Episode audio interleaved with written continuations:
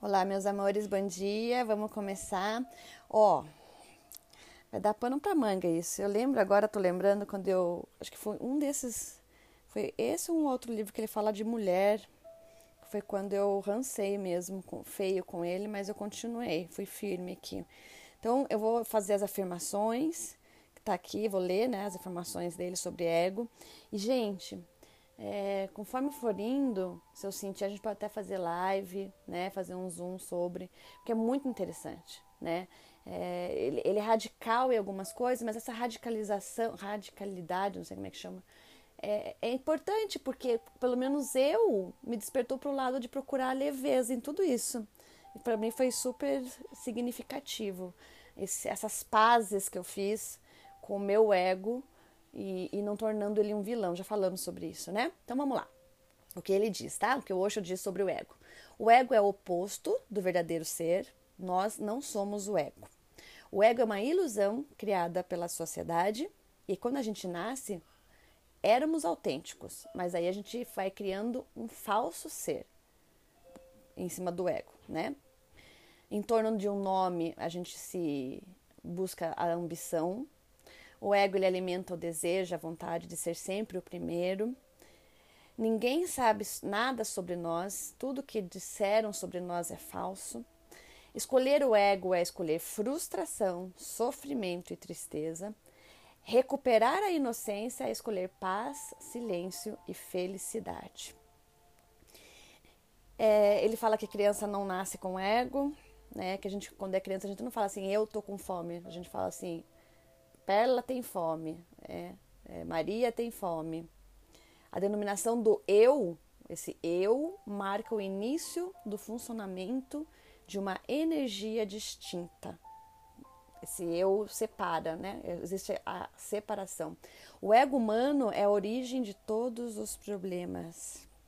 A comparação contínua face a terceiros gera sentimento de falhão, falhão, falha e mágoa.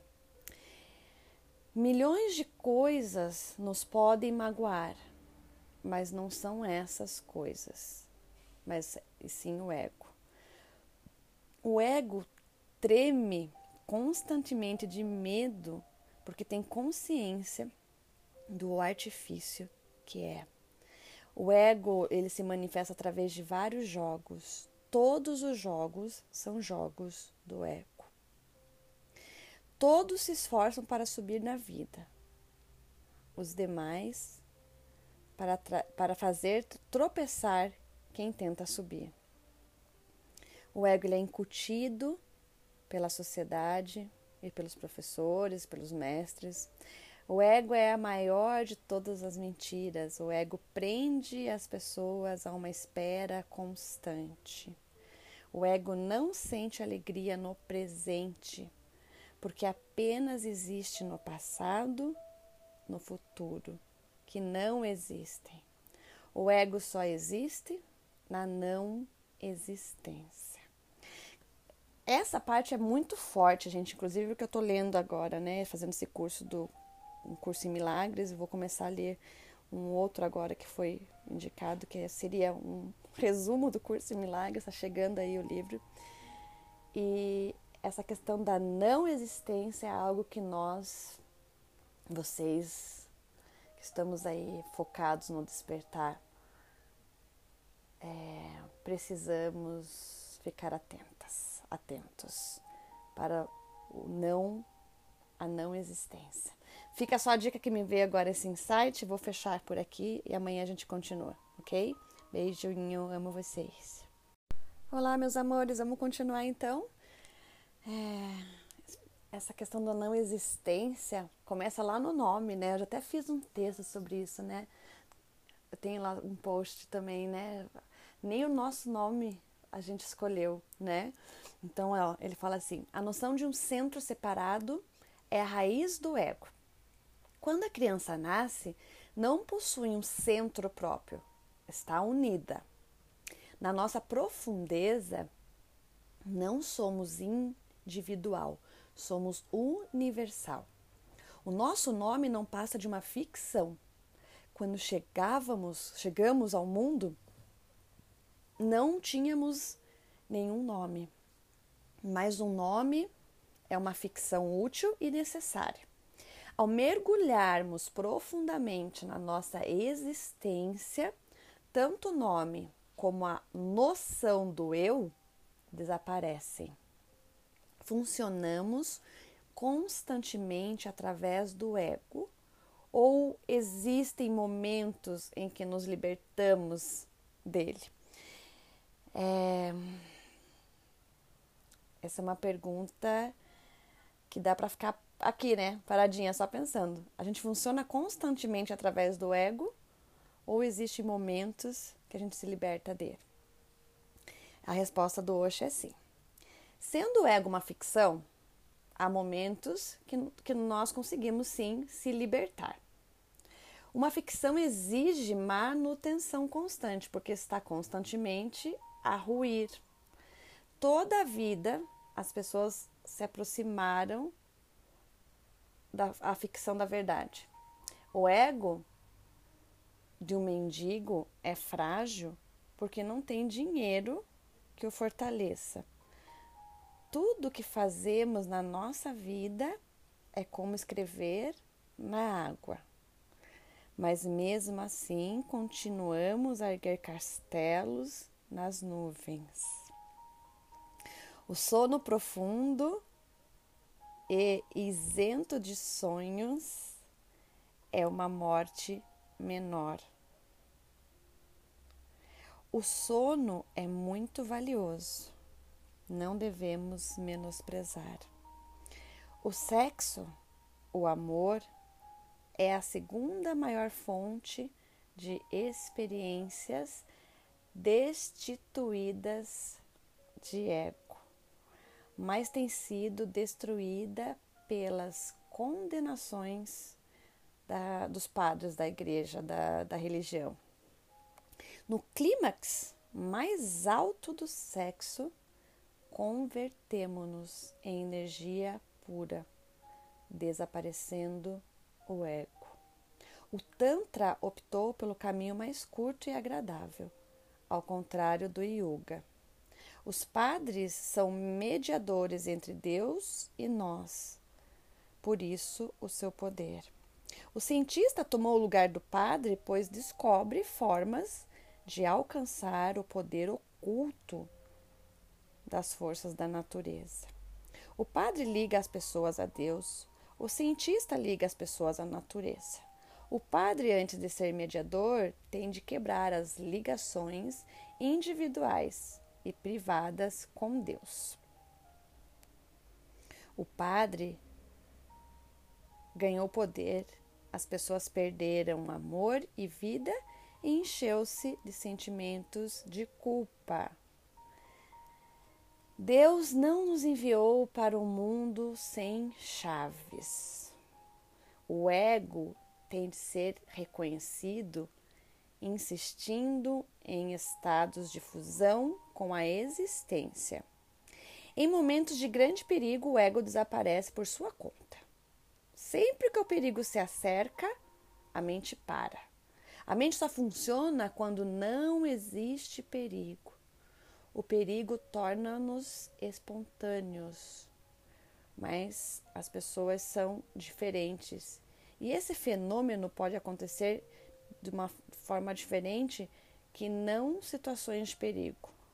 Por exemplo, apreciando a beleza da natureza. Graças a esses momentos, a religião ainda não morreu. Gente, eu sei que esse pedaço aqui, esse capítulo, né, vamos dizer assim, ele é bem é, forte, vamos dizer assim. Então, qualquer coisa, ouça de novo e aquilo que eu falei lá no começo. Acolhe aquilo que é leve e deixa aquilo que não faz sentido, mas sem julgar, tá? Sem excluir. Combinado? Beijo então e amanhã a gente continua. Arro, amo vocês. Olá, meus amores, bom dia, bom dia. Vamos continuar então com a nossa terceira entidade. A terceira entidade é a face original a verdadeira. É o nível de Buda, a consciência pura e una. A primeira entidade é a social, a segunda é natural e a terceira divina. A face social não é inútil, nem a face natural, mas é preciso que a terceira exista, é preciso manter o contato com a fonte, com as raízes. A fonte tem de ser encontrada aqui e agora. Eu vou seguir um pouquinho para a gente não se perder, porque ele já começa com os ideais, já seria já o segundo capítulo do livro. Então, porque a gente falou da primeira, da segunda, da terceira, como a terceira é uma junção de tudo, né? A gente começa ali pelos ideais dela, tá? Olhar para a realidade e não nos determos em tradições e no passado. As consolações foram oferecidas à humanidade. As palavras de apoio servem de pouco e foram concebidas para consolar e enganar. Escutar exclusivamente o que a realidade tem a nos dizer. Reage, faz algo para o combater. Há sempre algo que pode ser feito. Olha para o problema e não procure solução no exterior. Observando diretamente o problema, você sempre vai obter a resposta. Observa bem a questão e não pensa na resposta. Senta-se em silêncio e pergunta: Quem sou eu? Deixe que a questão ecoe dentro de ti, apontando para a direção. Nunca te apresses a responder. Não procures respostas na memória, porque essa memória, nossa memória, ela é emprestada. As pessoas gostam de dar os seus conselhos. Aos conselhos, os conselhos nunca são aceitos. Consolar é simplesmente adiar. Eu adoro essa. A realidade não pode ser evitada. Teorizar também não serve de nada. A vida que vives é só tua e tem de ser vivida por ti. Trata de ser único, original, individual, ser tu próprio. Presta atenção! em cada problema que te assola, esconde-se uma solução. O problema é uma semente. Lembra que fala? Eu adoro desafio. Tudo te é oferecido a pergunta e a resposta, o problema e a solução a ignorância e o conhecimento. Basta olhar para dentro. Ficou bonito esse, né? Parece que estava falando de um poema. Amo vocês e até amanhã. Beijo. Olá, meus amores, bom dia. Vamos, vamos continuar lá então. Que delícia! Eu tô adorando reler esse livro, ainda mais agora mergulhada no, no curso em milagres e mais no desaparecimento do universo. Tá muito louco isso. Espero poder estar tá encontrando com vocês aqui, partilhando tudo isso, tá? Continuando então, muitas pessoas procuram o poder e o prestígio em vez de serem simples seres humanos. Nunca fostes. Aceite na tua verdadeira essência pelas pessoas, pais, professores, vizinhos sociedade. Todos tentam fazer de ti alguém melhor. Todos apontam os teus pontos negativos e não os positivos. Desde que você nasceu, todos mostram ideias sobre quem ser e o que seguir. O futuro sempre recebe aquele louvor. Não basta ser quem sou. Falta sempre alguma coisa. Tenho que chegar lá no outro lugar, lá naquele outro ponto, lá em cima. Outro que não este aqui e agora. Não se deve mimar uma criança. Deve-se ajudar a construir uma sólida aceitação e respeito por si própria. Tu não és responsável porque és. Você é um produto da natureza. O condicionamento funciona como uma distração, uma utilização errada da vontade natural de crescer. Não nasce como árvore, mas sim como semente. Eu já falei sobre isso, né? Semente de girassol não nasce melancia. Cada ser deve tornar-se uma celebração em si. Não se trata de competição, nem de comparação. O condicionamento produz um complexo de inferioridade porque incute ali a obrigação de ser superior a todas as outras pessoas. A natureza é sempre individualista. A riqueza é uma qualidade do ser. E aqui eu faço o meu parênteses. Toda vez que você ficar em dúvida se é o teu ego que está falando, se você ficar em dúvida se você está indo pelo seu ser, você vai perguntar assim: eu quero isso para ser tal coisa, eu quero isso para ter tal coisa. Fica bem fácil identificar o ego assim, tá? A tua cabeça, a tua mente, ela foi torcida de muitas formas e por muitas pessoas. Ser autêntico é ser realizado e sentir a importância e o significado da vida. Percebe, gente, quando eu falo sentir, eu faço uma força porque eu quero que vocês sintam. Esquece essa porra de pensar, pelo amor de Deus, é sentir.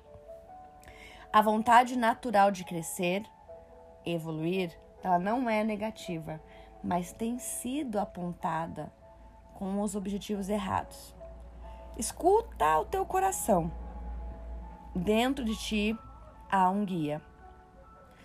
A palavra ó, tuição, só o um pedacinho da tuição, da intuição, a tuição, quer dizer aprendizagem feita por intermédio de terceiros.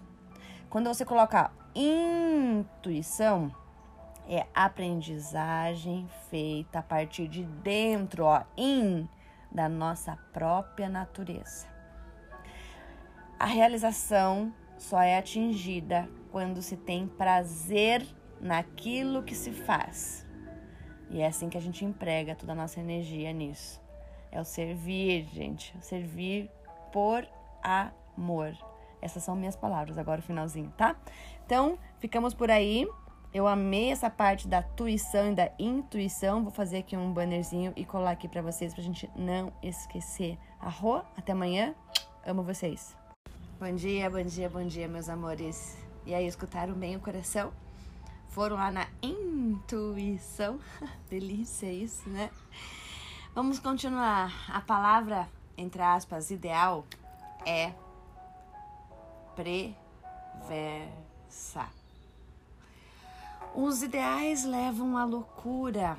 O ideal, entre aspas, implica não ser aquilo que devemos ser.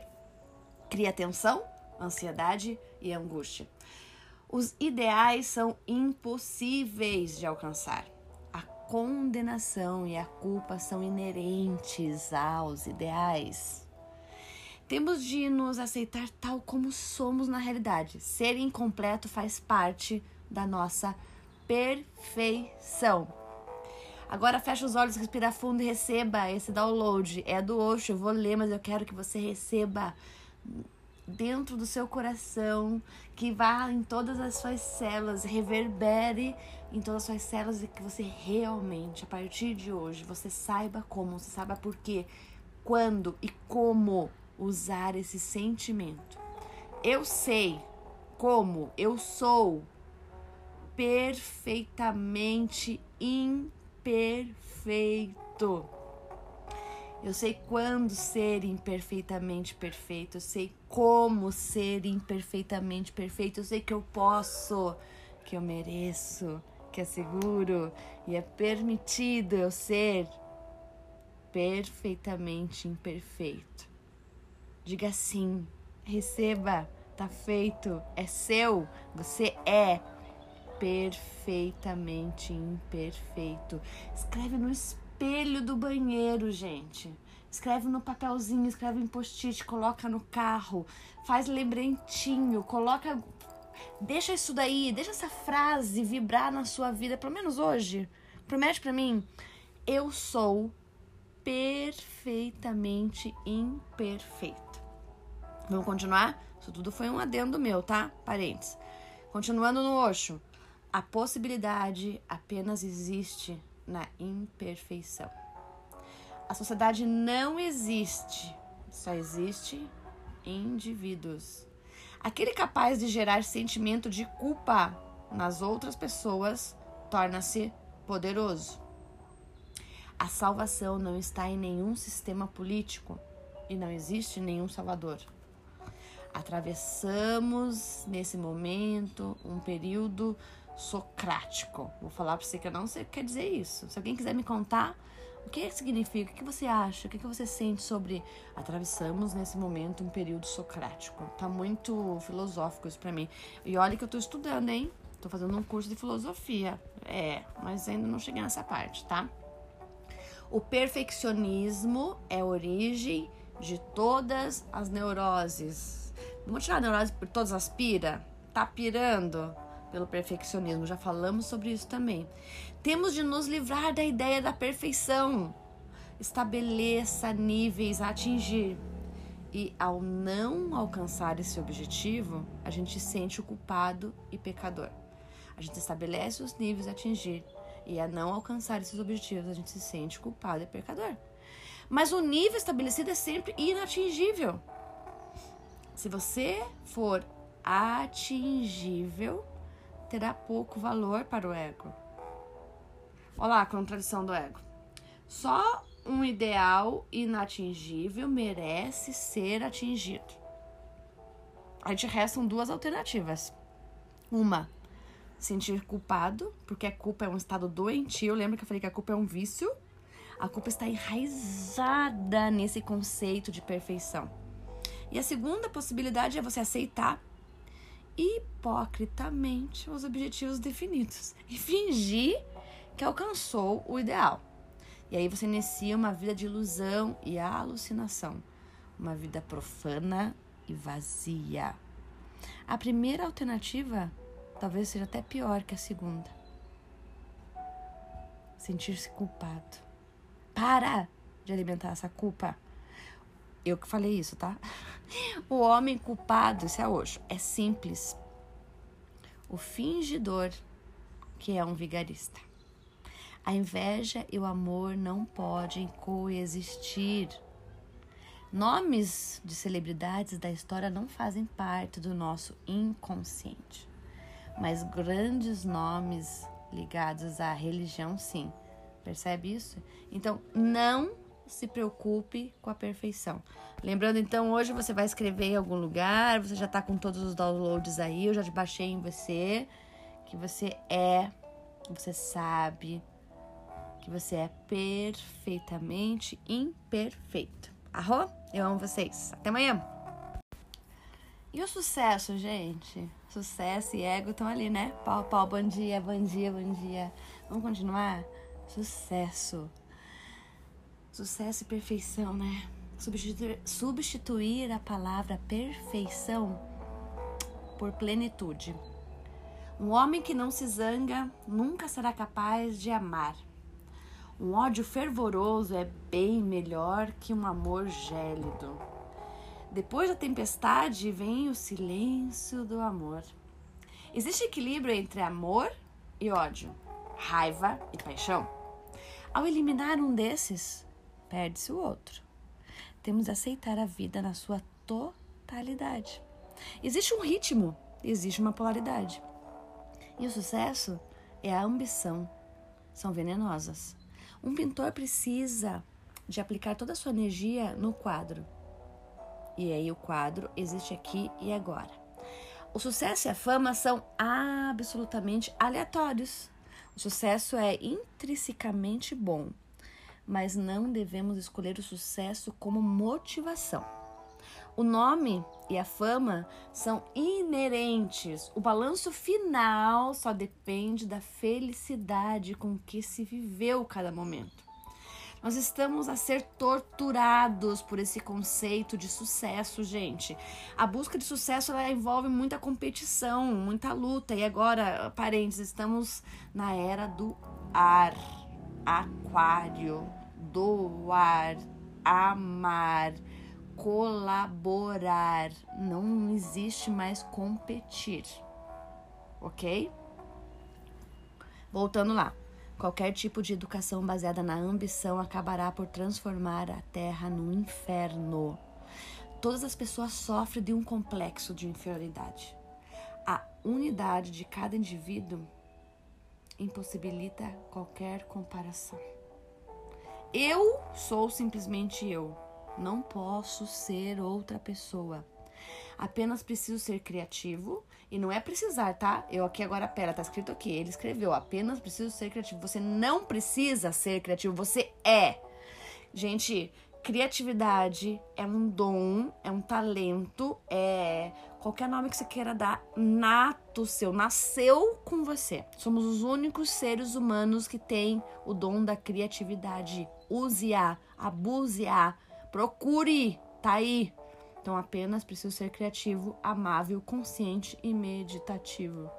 Aquele que tem ambição é doente. Ok? Lindo isso, né? O ego é veneno puro, diz o Osho. Porque ele se sente uma pessoa especial por isso. E todos pensam isso. Poucos assumem de viva voz, por medo dos outros, por se sentirem ofendidos, mas eles acreditam realmente ser superiores ou serem, serem pessoas especiais ou mais sábios, justamente para agradar e alimentar o ego, aquele ego carente. Arro, até amanhã, amo vocês. Olá, meus amores, bom dia! Bom dia, eu tô muito animada, porque vocês estão animados, tá muito gostoso, né? A leitura desse livro. Quanta ficha! quanta chavinha, né? Entrando ali no buraquinho, certo? Dando aquela destravada, que delícia. Então vamos continuar? Depois dessa esse veneno puro que é o ego, vamos travar o desejo de se tornar especial. Já somos especiais, não precisamos nos tornar. Todos são especiais e todos são únicos.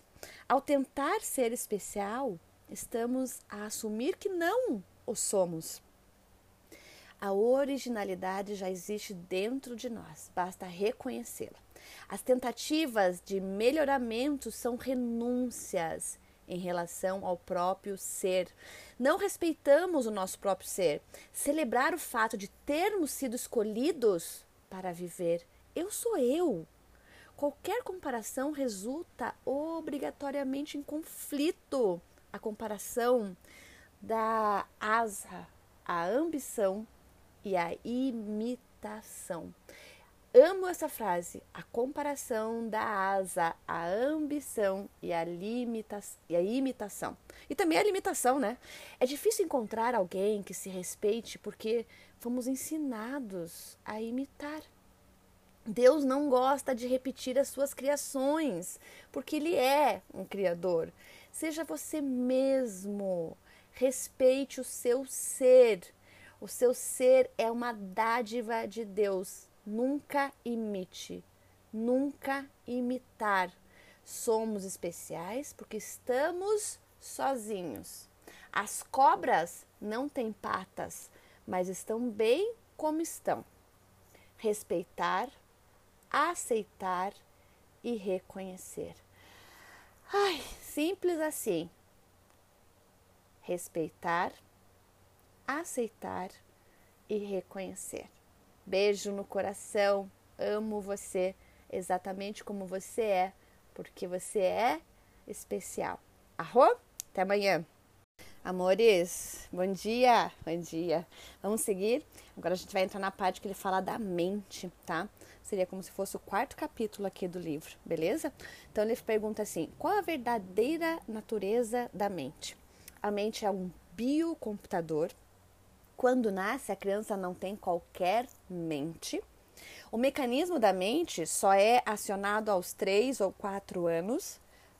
As raparigas possuem um biocomputador mais avançado e por isso falo mais cedo. Ele colocou raparigas, eu li, porque o livro está em português Portugal, tá, gente? E daí veio aqui, eu não, eu não troquei. Então, as meninas possuem um biocomputador mais avançado por isso falam mais cedo. A mente precisa, falam mais cedo e falam mais, né? Os homens aqui de plantão que se pronuncie se forem capazes. A mente precisa de ser alimentada com informação. Os primeiros anos de vida são um completo vazio. As crianças sentem alegria quando desenvolvem novos me mecanismos e repetem exaustivamente. Uma palavra nova e depois a construção de frases e perguntas. Por isso fazem muitas perguntas. Não estão interessadas nas respostas. Por isso deve-se evitar respostas longas para as crianças. Nessa sociedade, o silêncio não compensa. As palavras compensam. Quanto mais articulado for o discurso, melhor. A sociedade é dominada por pessoas verbalmente versáteis. A mente é um órgão que trabalha continu continuamente durante 70 ou 80 anos de vida. Se conseguirmos educar a nossa mente, a gente vai tornar ela a gente torna ela possível de desligar. Chama-se meditação. Aqui só um, um aspas, né, gente? Você veja, esse livro, não vou, depois eu vou ver quando que ele foi escrito, mas ainda existe muito isso, né? A questão de educar a mente é de desligar. Não significa desligar, tá? Ele está dizendo que é possível desligar, mas eu acredito que ele coloca isso de uma forma só para dar um exemplo, cara. Eu não acredito que o Osho acreditava que a gente para de pensar, que a gente realmente desliga a nossa mente. Meditação é respiração e respiração é estar vivo. Quem não respira, aí sim está desligado. Se você medita, é porque você está. Se você respira, você já está meditando. Talvez não esteja consciente. E esse fica meu parênteses que, por favor, sério, eu já vou fazer aqui essa, esse adendo. Res, é, meditação não é parar de pensar. Meditação é respirar. Se você respira, você medita, tá? Estou continuando aqui. É, meditar possibilita, ele vai falar sobre meditação. Atingir a paz e silêncio e conhecer a nós mesmos. A mente relaxa um pouco e acumula energia para funcionar de uma forma mais racional e eficiente. A meditação é vantajosa para o ser e para a mente. Conseguir travar a mente é dizer-lhe: chega, está na hora de dormir um pouco. Eu fico acordado, não te preocupes. Mais uma radicalidade dele, não tem nada de chega. Você não tem que falar para a mente pare, ela não vai parar. Ela pode parar de pensar, mas é um pensar compulsivo. E você traz a consciência, sem esforço. Isso é eu que estou falando, tá? Se a mente for usada apenas em caso de necessidade, fornecerá uma resposta fresca, jovem e cheia de energia, face a cada desafio. Tudo que fizer vai refletir com uma enorme vivacidade, autoridade, honestidade e sentido. Isso é carisma.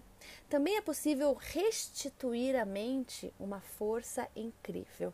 A meditação é a religião essencial, é a única verdadeira.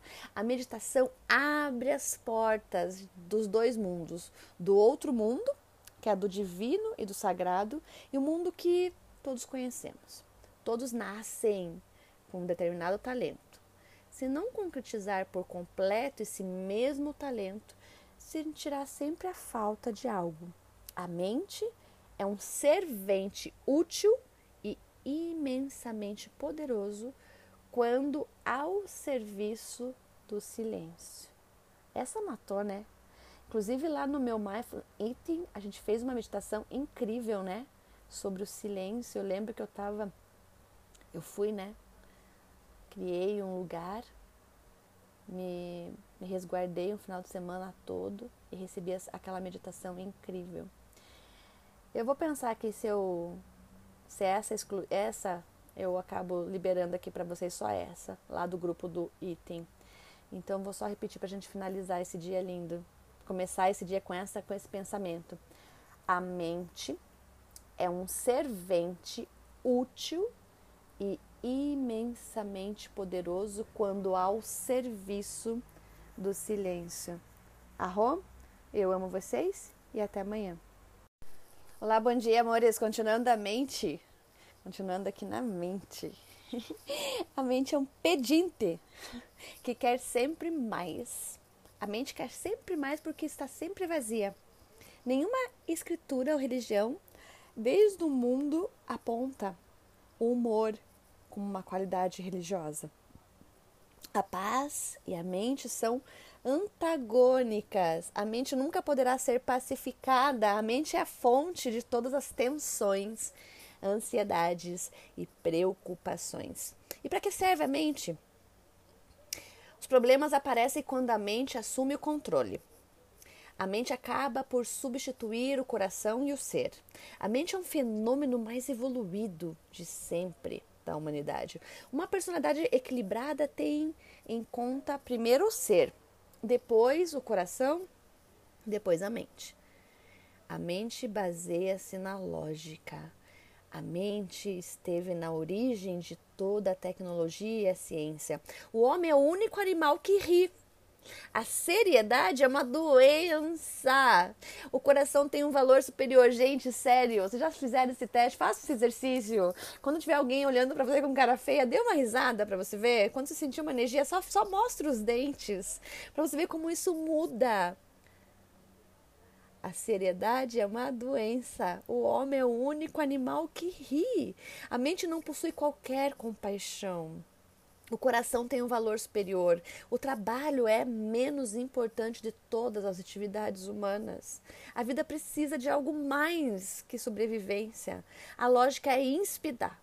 Nada serve para as relações humanas. A mente está para a lógica, o coração para o amor e o ser para a meditação. Ai, que fofo! Eu vou repetir. A mente está para a lógica, o coração para o amor e o ser para a meditação. Procure o seu ser e a sua existência através da meditação. O amor é partilhar a sua felicidade. Para a mente, a casa é uma simples casa. Para o coração, é um lar. E para o ser, é um templo. A mente serve o coração. O coração serve o ser e o ser integra uma massa intelectual espalhada por todo o mundo. Ai, eu transbordo. Essa sou eu falando, eu Perla Dronjek. Eu amo você. Arro. Olá, amores. Bom dia. Como é que você tá?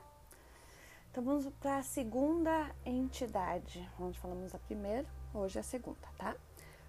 Então, lá, o corpo material, o animal de cada um. Essa é a segunda entidade. É a parte reprimida, instintiva e inconsciente. Revela-se em situações em que perdemos o autocontrole. Essa entidade, essa, essa identidade é mais autêntica e não é falsa. As religiões condenam a nossa herança selvagem como a origem de todo o pecado. É mais profunda, mas não abaixo do consciente. Não há nada de errado com o que é selvagem. O homem foi o único animal afetado pela anormalidade. Invejamos a felicidade das crianças, por isso condenamos a infantilidade. O adulto está congelado, estagnado e moribundo. Arrasta-se em vez de viver. Devemos juntar-nos à segunda entidade. Mas não é a última, que daí agora vem a terceira e vou deixar isso para amanhã porque é profundo isso, gente. E eu quero convidar agora, me deu esse insight, da gente fazer. Eu vou fazer uma nova agora, eu vou receber isso agora, gente. Sério, olha que legal. Estou recebendo aqui uma meditação para a gente fazer essas pazes com essa entidade, mas principalmente com a consciência da nossa criança interior. Fazer as pazes com essa herança selvagem fazer olhar para esse selvagem que existe em cada um de nós de uma forma mais acolhedora. Que tal? Vem comigo? Vou receber, já manda aqui embaixo, tá bom? Beijo, amo vocês. Olá, meus amores, bom dia, bom dia. Vamos continuar? Oxa, oxa, né? É, hoje a gente vai falar sobre as entidades. Ele fala que existem três entidades dentro da gente. A primeira entidade, ela é a personalidade. Então, personalidade é igual. Se você separar o nome personalidade, fica per mais sona, que é através da máscara mais som. Então, sobrepomos várias máscaras como a camada de uma cebola. Retirando uma máscara, surge sempre outra e outra e outra. Já, já as colecionamos há muito tempo. Todas se revelaram úteis, pois precisamos de mudar constantemente. A primeira entidade foi atribuída pela sociedade, a política, o padre, os pais e os pedagogos. As máscaras são tantas e mudam tão rapidamente que acabamos por perder a confiança em nós mesmos. Não sabemos qual a nossa verdadeira face, porque nenhuma é verdadeira nossa. Nascemos como Buda e vivemos uma mentira. As máscaras foram impostas por outros. Nem sequer perguntaram ou pediram opinião. Foi imposta à força. O mundo não nos é, não nos é exterior. Nós somos o mundo. Onde formos, continuaremos a ser quem somos. A verdadeira mudança é interior. Melhorar a nossa vida também é uma mentira. Quanto mais bela a personalidade, mais difícil largá-la. A transformação está em abandonar por completo a personalidade e não em insistir no seu aperfeiçoamento. Lindo isso, né, gente? Eu vou até repetir. A transformação está em abandonar por completo a personalidade e não em insistir no seu aperfeiçoamento. A mentira não se pode tornar verdade. A própria busca da verdade também advém da mentira. A verdadeira exploração não é econômica ou política, mas sim psicológica. Ser explorado psicologicamente é não poder ser autêntico. Só respeitamos os papéis que as pessoas assumem. Eu vou parar aqui porque amanhã a gente volta, vai para a segunda entidade, mas Presta atenção nisso. Só respeitamos os papéis que as pessoas assumem. Lembra quando eu falo? Você tem o seu papel, você tem o seu lugar. E a gente só respeita aquelas que realmente estão no seu devido lugar. Ai, que delícia! Não esqueçam disso, ok? Arro, eu amo vocês.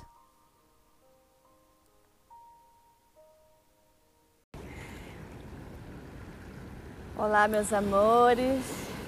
Bom dia de novo. Vou até mandar uma fotinha para vocês aqui do lugar que eu tô gravando, coisa linda, com essa energia, com essa vibração, com essa frequência, cheguei para vocês também. Escutem um pouquinho o barulhinho do mar, ó.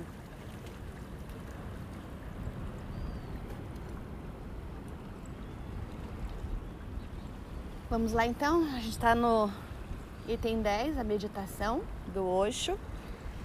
Eu vou ler para vocês então, com muito amor, com muito respeito. Para quem está chegando por aqui de paraquedas, eu sou a Perla Dronjek e essa é a leitura comentada do livro do Ego, do Osho. Estamos no finalzinho já, vai até o item 15, já estamos no 10. Se você quiser ouvir de novo, as outras estão no podcast, ok? Vamos lá? Introdução à meditação. Ausência de pensamento é meditação. Dentro de nós também existe um céu. Através da observação, alcança-se gradualmente a paz, o vazio e a ausência do pensamento. Os pensamentos e a consciência desperta? Essa é uma pergunta, tá? Se testemunhar, o ego deixará de existir. A morte do eu corresponde à aquisição do ser. O método de testemunhar só conduz à liber... libertação se for praticado dia e noite de forma contínua. Agora vai entrar uma parte chamada a reflexão, a concentração e a meditação. Não há qualquer relação entre reflexão, concentração e meditação. A reflexão sugere uma certa concentração. A meditação é o oposto. A mente comporta-se como uma multidão. Para pensar de uma forma científica, racional, tem de se concentrar no objeto de estudo. É necessário investir toda a energia no objeto para conhecer a verdade objetiva. Por isso, a concentração é o método de todas as ciências. A meditação não advém da mente, Meditar é transcender a mente e respectivas limitações. A concentração é o método da mente e a meditação é a negação da mente. O Ocidente não conhece a meditação. O mundo ocidental perdeu o silêncio interior e a paz da iluminação. A reflexão pode revelar segredos do mundo exterior a meditação revela o segredo da subjetividade do ser. Eu vou repetir essa que eu gostei. A reflexão pode revelar segredos do mundo exterior. A meditação revela o segredo da subjetividade do ser. A concentração é objetiva, a meditação é subjetiva. A concentração passa por um afastamento, a meditação implica na aproximação ao centro do seu ser. O raciocínio nunca leva a nada no mundo interior. Para conhecer o ser, basta o silêncio. O lago da mente nunca está calmo. O autoconhecimento é um passo para ser você mesmo. A mente moderna é a mais perturbada de sempre, porque o homem atingiu a maturidade. A dúvida só existe por ação do homem. Os animais, as árvores, as plantas não têm dúvidas, nem ansiedade. A mente representa o sono, quer esteja concentrada ou distraída. A meditação significa o acordar. Observar a mente faz reconhecer que não somos a mente. Depois de ultrapassar o caos da mente, alcançamos o silêncio do coração. Aí agora vai vir a parte, vou continuar para a gente manter aqui a linha. A arte da meditação está em transcender a mente. Meditação significa observar a mente, ser testemunha da mente. A meditação consiste em observar esse trânsito de pensamentos à medida que vai desaparecendo. O coração nunca foi poluído pela sociedade. O coração é seu amigo, a cabeça é sua inimiga. A meditação significa consciência não pensar em nada, não se concentrar em nada, não contemplar nada. Entre parênteses, aí eu discordo, total, mas ok, é ele falando. A meditação é um, uma consciência reflexiva e o seu papel consiste em observar o que se coloca à sua frente. Tá vendo como ele, ele se contradiz? Ele disse ali, a meditação é uma, uma consciência reflexiva. Se você reflete, você está pensando, né, gente? Pelo amor de Deus, como é que não pensa, né?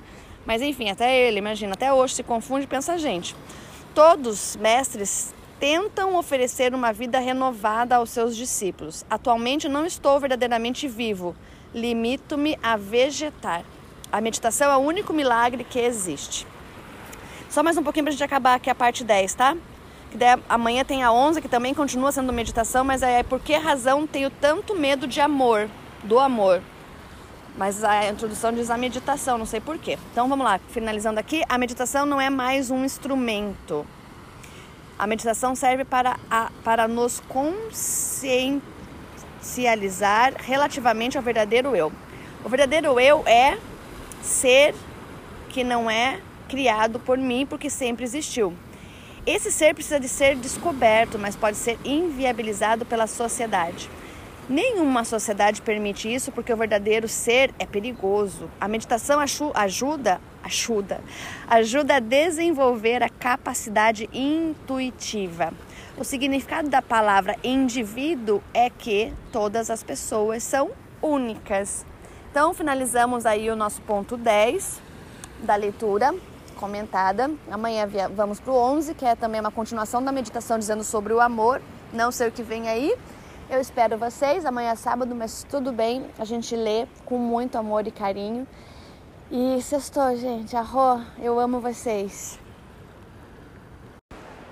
Bom dia, bom dia, bom dia, bom dia. Vamos continuar então. Vamos falar agora então como usar, né, esse poder é a utilização incorreta do poder. Então, como não usar esse poder? O poder, quando aparece, ele apresenta-se como uma oportunidade para satisfazer todos os desejos recalcados. Sim, amores, eu estou no mar ainda, vou aproveitar e vou dar uma Vou, começar, vou continuar gravando para você sentir essa energia. Tô numa energia muito alta hoje, muito gostosa. Aproveita aí, tá? Receba aí, tá? Tô doando, tô, tô transbordando. O poder não corrompe. Nós é que somos corruptos. Olha isso, gente, que forte.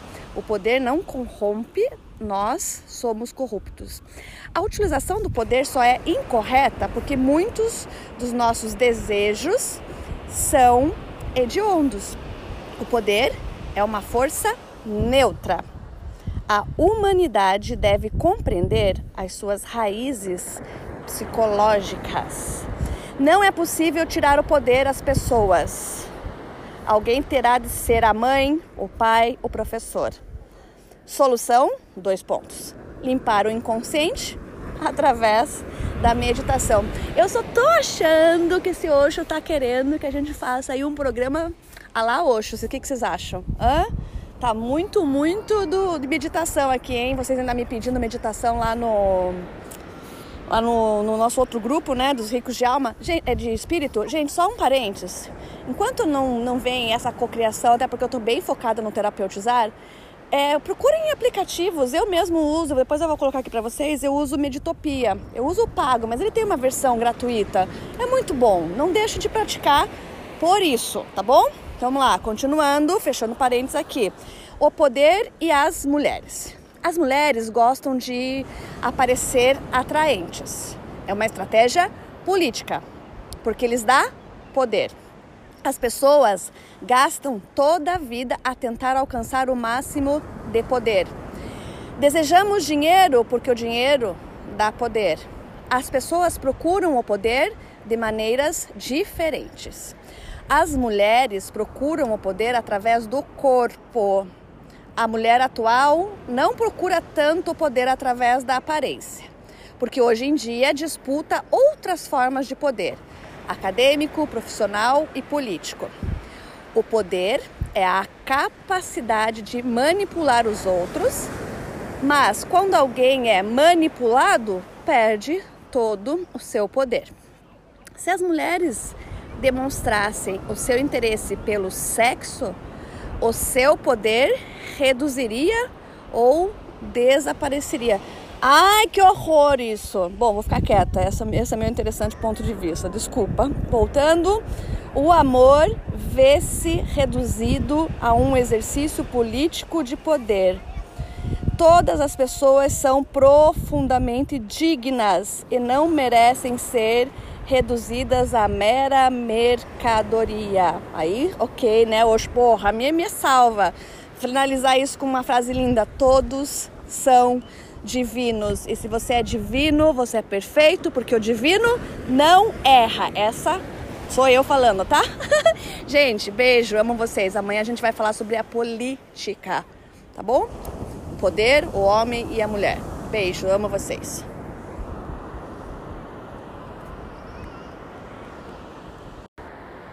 Vamos seguir, vamos seguir, vamos seguir. Vamos seguir nessa energia gostosa. A política.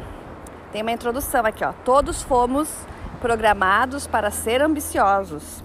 Política é sempre que se engendra. Ixi, acho que isso é um esquema, se engerenda um esquema. Aí não sei não, acho que é coisa do, do português de Portugal lá, gente, esquece, vai. O poder, o homem e a mulher, já estamos no capítulo 7, tá? O homem sempre tentou implementar estratégias políticas sobre a mulher. Tenta implementar a noção de que as mulheres são inferiores ao homem. As, as mulheres elas se convenceram disso. Mulheres e homens são duas categorias de humanidade distintas, incomparáveis. Parentes, inclusive eu estou lendo aqui um livro que é o Desaparecimento do Universo e eles citam Jesus dizendo que ele né, conquistou a maestria, a mestria justamente por não fazer essa distinção. Mas enfim, vivemos aqui nessa ilusão, nessa dualidade. Ali também fala sobre o não dualismo, o puro não dualismo. Gente, é uma mas vamos lá, vamos por partes, cada coisa na sua hora. Fecha parênteses. Vou voltar aqui pro Osho. Tornar a mulher inferior foi a única forma de prender e escravizar a mulher. Caraca! Justificações para sustentar a inferioridade feminina. Vamos lá, ele, tá, ele vai estar cinco justificações para sustentar a inferioridade feminina. Mulheres são menos fortes, são mais baixas. Três, não contribuíram para a filosofia ou a teologia. Quatro, eu tô rindo porque Jesus. Não contribuíram para o meio das artes plásticas ou musicais. Cinco, não fundaram qualquer movimento religioso. Facilmente se convence uma mulher de sua inferioridade perante esses argumentos. Esses argumentos são enganadores, pois ocultam outras realidades dignas de comparação. Por exemplo, a mulher pode dar à luz, o homem é incapaz. O papel do homem na concepção de uma criança é, é momentâneo. A mulher carrega a criança nove meses e dá à luz uma experiência de contornos terminais. A mulher participa ativamente na educação da criança. Antigamente as mulheres estavam constantemente grávidas, cuidando das crianças e ainda da casa. A mulher foi impedida de colaborar nas tarefas, nas tarefas fisicamente exigentes, justamente porque estava o tempo todo grávida, né, gente? Gradualmente levou a uma regressão muscular e está provado clinicamente que a mulher é mais resistente que o homem. Adoece menos e vive em média mais 5 anos. Por isso, a sociedade decidiu que o marido deve ser mais velho, quatro ou cinco anos, justamente na tentativa de demonstrar essa superioridade. Em muitas culturas, a mulher não podia voltar a casar, obrigando a uma, uma ficar viúva, né? Mesmo que fosse ali 10 anos. A mulher adoece menos e é mais resistente. A taxa de suicídio é 50% menor nas mulheres e o mesmo. Não, que eu não sei o que é rácio a doenças mentais. Acho que é o mesmo número, o mesmo número para doenças mentais e a mulher enfrenta os problemas com maior frontalidade. Gente, isso é tudo osso, tá? Eu nem gosto dessas comparações, mas já que tá aqui, tô lendo, tô seguindo o livro e já estamos na Semana da Mulher, não é à toa que nós chegamos bem nessa parte, nesse, eu acho que tudo é certo, tudo é lindo, perfeito e maravilhoso. E eu amo você, vou fechar mais aqui e agora vou curtir um sol. Beijo.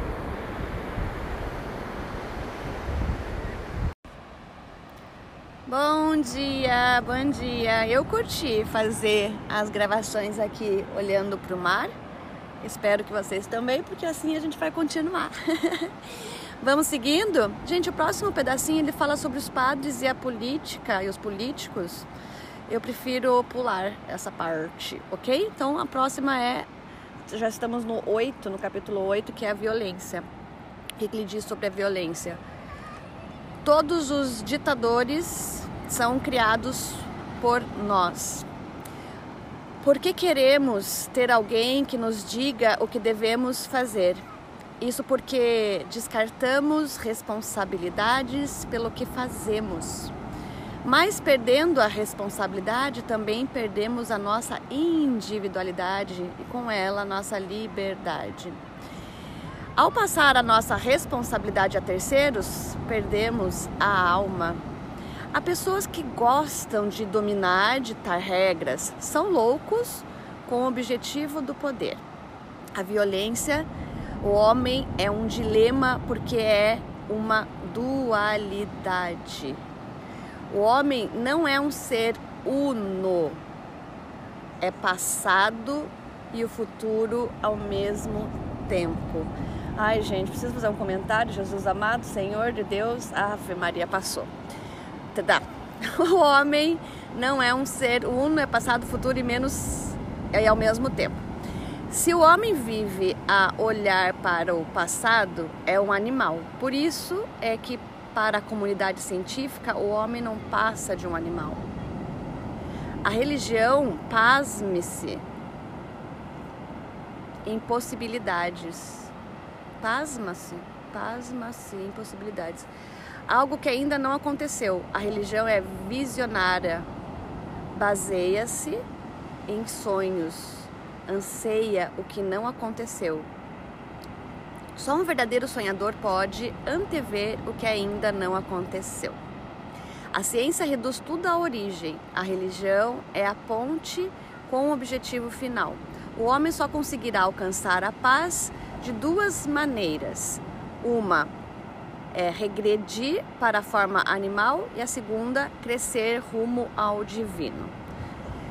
A solução animal que o Osho dá é voltar a ser uno sem qualquer divisão. Por isso, muitas pessoas tentam comportar-se como animais de, de diferentes maneiras. Por exemplo, a guerra, desculpa, gente.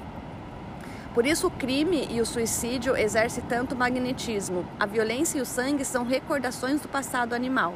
A sexualidade também é atraente porque se pode tornar-se uno. O resto do tempo continuamos divididos em dois, como ansiedade e angústia.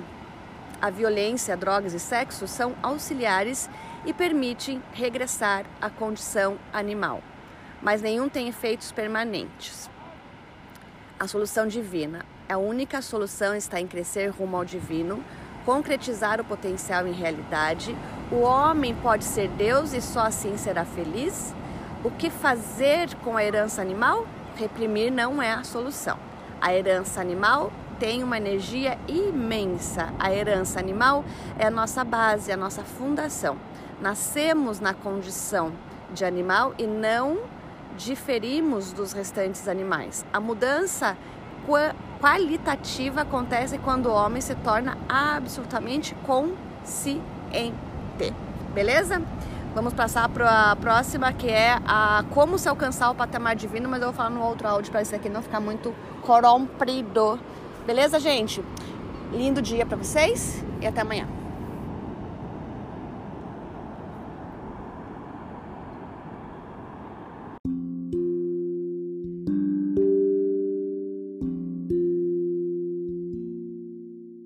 Oi, meus amores, bom dia! Vamos continuar então. A gente falou sobre violência, bem violento, né? O texto eu também achei. Vamos, vamos agora para a parte que ele fala ali, que é a parte 9 já, é de como alcançar então o patamar divino, porque ele fala da solução divina e da solução animal, né? Então, como se alcança o patamar divino? Os mantras tentam ocupar a mente, abstrair o animal, mas ele continuará a existir.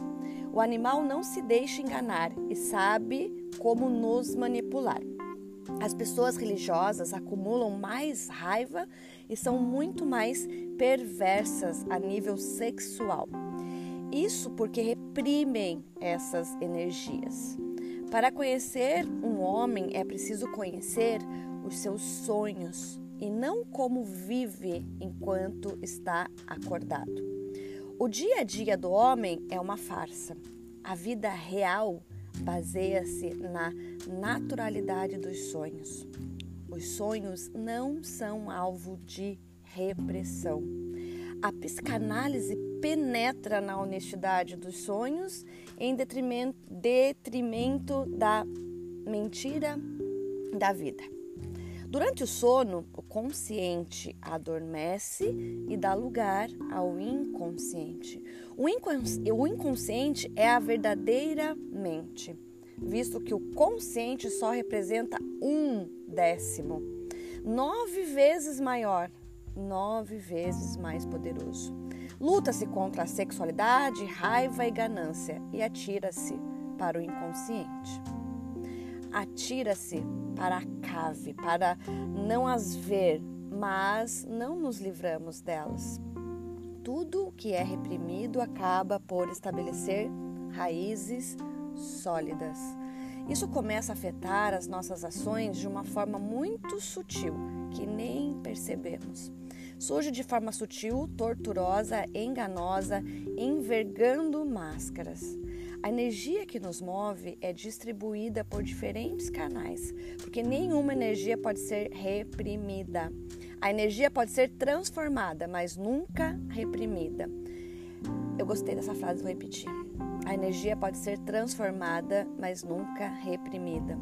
A verdadeira religião baseia-se na alquimia, em técnicas, métodos de transformação, visando lá a purificação e não a repressão. Devemos usar o animal para alcançar o divino.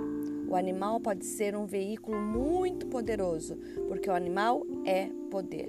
O sexo pode nos levar às portas de Deus. Reprimir a sexualidade acumula cada vez mais raiva.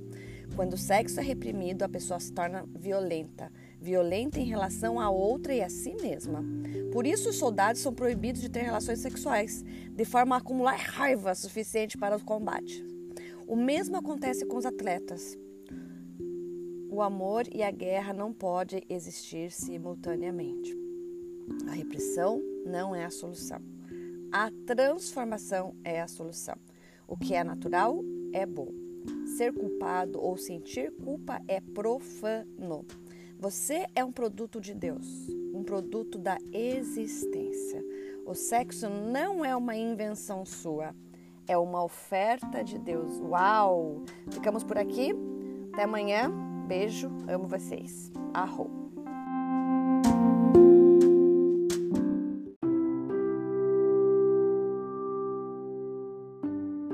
Bom dia, bom dia, meus amores. Vamos continuar depois dessa chulapada do sexo aí. Ah, que delícia, amo Oxo.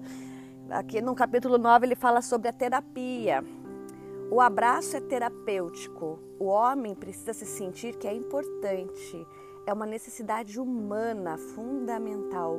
Quem não recebe amor começa a morrer. O amor é a maior terapia que existe. O mundo precisa de terapia porque carece de amor. O abraço é uma manifestação de amor. O amor restitui cada um a sua infância. O corpo precisa de alimento, a alma precisa de amor. As crianças precisam ser abraçadas. Ser sustentado é diferente de ser acompanhado. O amor é a nossa ligação, a nossa raiz mestra. A respiração está para o corpo, tal como o amor está para a alma. É frente a frente que cresce o amor entre duas pessoas, levando ao crescimento da intimidade. Por isso é melhor fazer amor com luz, nem que seja uma luz tênue de uma vela. Os animais não sentem amor no ato sexual porque se observam, porque não se observam mutua, mutuamente. Presta atenção? A psicanálise não é uma ciência, é uma arte muito mais próxima do amor que da lógica. O verdadeiro psicanalista não evita o envolvimento com a existência do paciente, assumindo esse risco. Ao envolver-se no mundo do paciente, deve-se assumir a condição de participante e não observador. Uh, é, hoje falando, tá, gente? Hum. Para tal é necessário não temer o nosso nível inconsciente e ter já iniciado a solução dos nossos problemas. Só uma pessoa desperta e iluminada pode ser um verdadeiro terapeuta. A diferença entre terapeuta-paciente e mestre-discípulo é que os últimos entram em fusão, tornam-se uma unidade em que ambos se beneficiam. A criança nunca morre, nada morre. A criança continua a existir embrulhada na adolescência, na juventude, na meia-idade e na velhice. Somos como uma cebola. O contato com a criança dentro de nós é terapêutico. O abraço estabelece um contato com a criança dentro de nós. O centro existencial um imenso nada, um imenso vazio. Temos medo desse vazio e os problemas ajudam a sobreviver. As pessoas criam problemas para evitar a essência do ser. As pessoas criam problemas para evitar a essência do ser. Todos os problemas são falsos. A gente se habitua à companhia dos dilemas e não conseguimos viver sem eles. Investimos seriamente na tristeza. Quando o problema é resolvido, o verdadeiro problema surge logo através de um outro dilema. Ai, oxo. Isso doeu. Gente, até amanhã. Beijo, amo vocês. Bom dia, bom dia. Hoje agora vai falar da neurose. Presta atenção, hein? A neurose. A neurose quase tornou o estado normal da mente humana. No passado, a mente não era bombardeada com tanta informação em simultâneo. A mente moderna está em sobrecarga constante. A mente é um dos mecanismos mais sutis e delicados que existem. O equilíbrio está em 50-50, 50%, de ação e 50% de inação, 50% pensamentos e 50% meditação. Ai, gente, vamos lá, 50% vários nadas. A meditação assimila tudo o que é enriquecedor e rejeita, elimina o que não tem interesse. Então, o número um, a ausência de aprendizagem é uma neurose. Parar de crescer é neurótico. As pessoas são cada vez mais neuróticas porque insistem nos becos sem saída. Um homem sábio abandona tudo o imbecil é teimoso e casmurro. Bonita essa palavra, fazia tempo que eu não via. De casmurro. Devemos estar sempre em constante processo de aprendizagem. Ai, não gosto da palavra devemos, mas tudo bem. Há 600 anos, o estímulo sensorial recebido por uma pessoa em seis semanas é o equivalente ao recebido diariamente hoje. A pressão para dinamizar a aprendizagem cresceu 40 vezes. Hoje existe muito mais para aprender, um mundo em constante evolução e é um grande desafio. Temos de criar deliberadamente espaços vazios. Ei, gostei! Vários nadas. Hoje nunca se pode parar de aprender, a vida muda a cada dia. A aprendizagem tornou-se um processo puramente vitalício. Gente, acho que eh, a data de hoje vai dar bem certinho com começando hoje o terapeutizando, hein? Coisa linda, olha que sincronia mais deliciosa, a aprendizagem, a nossa troca começa hoje. Vai, continuando. A meditação afasta a memória, o pensamento e a imaginação, esvaziando a consciência. Os estudantes não podem depender dos professores, as crianças não podem depender dos pais. Nos dias de hoje, ninguém pode parar de aprender e o ritmo tem a tendência de aumentar. Primeiro, não pare de aprender. Segundo, precisamos de tempo para relaxar. Entre aspas, aqui, entre parênteses, colocou meditar. O sono também deixou de servir como escapatória. Relaxar e. Ah, tá, tá, tá, tá escrito tudo junto. Eu falei, nossa, que palavra é essa? Relaxar implica não receber informação. A música não tem língua nenhuma, é um som no seu estado puro. A neurose é um desequilíbrio mental resultante de um processo de atividade face à inexistência da inatividade. Deveríamos proporcionar 50% yang e 50% yin. Assumir como meio homem, se assumir como meio homem e meio mulher. E acabou Aí agora a gente vai entrar na loucura, que existem dois tipos de loucura, que ele fala aqui da loucura consiste, que é, que é o primeiro tipo de loucura é aquela que consiste na falência do raciocínio da mente. E o segundo tipo de loucura, ai, uma borboleta linda aqui, gente do céu. Deixa eu eu tirar uma foto assim que eu terminar, se ela ficar aqui quietinha. Linda, gente, linda, linda, linda, transparentezinha, branca, assim, meio branca, transparente, com três pontinhos pretos. Ai, que lindo. E daí a loucura do tipo consiste a segunda loucura que consiste em transpor a mente racional. Ah, a borboleta foi embora. Mas eu vou gravar outro áudio, tá? Beijos, amo vocês, lindo dia. Tô meio fanha porque eu tô deitada, gente, de barriga para cima, perna para cima, tudo aqui e tá na delícia embaixo de uma árvore. Beijo, amo vocês. Olá, bom dia, meus amores. Hoje não vai ter barulhinho de mar. Eu já tô pronta para sair, mas tá escuro. Tá um vento esquisito. Quer dizer, esquisito não. Tá um vento lindo, maravilhoso. Eu ainda tô tentando entender se vai chover ou se esse vento tá vindo para abrir. Esse dia é maravilhoso. Então eu tô aqui na cama ainda. Vou falar meio baixinho para não acordar a Sophie. A gente ficou de falar hoje sobre a loucura. Então, que existe dois tipos de loucura. Chegamos nessa parte. O primeiro tipo de loucura consiste na falência do raciocínio da mente. A psiquiatria moderna apenas tem conhecimento desse tipo.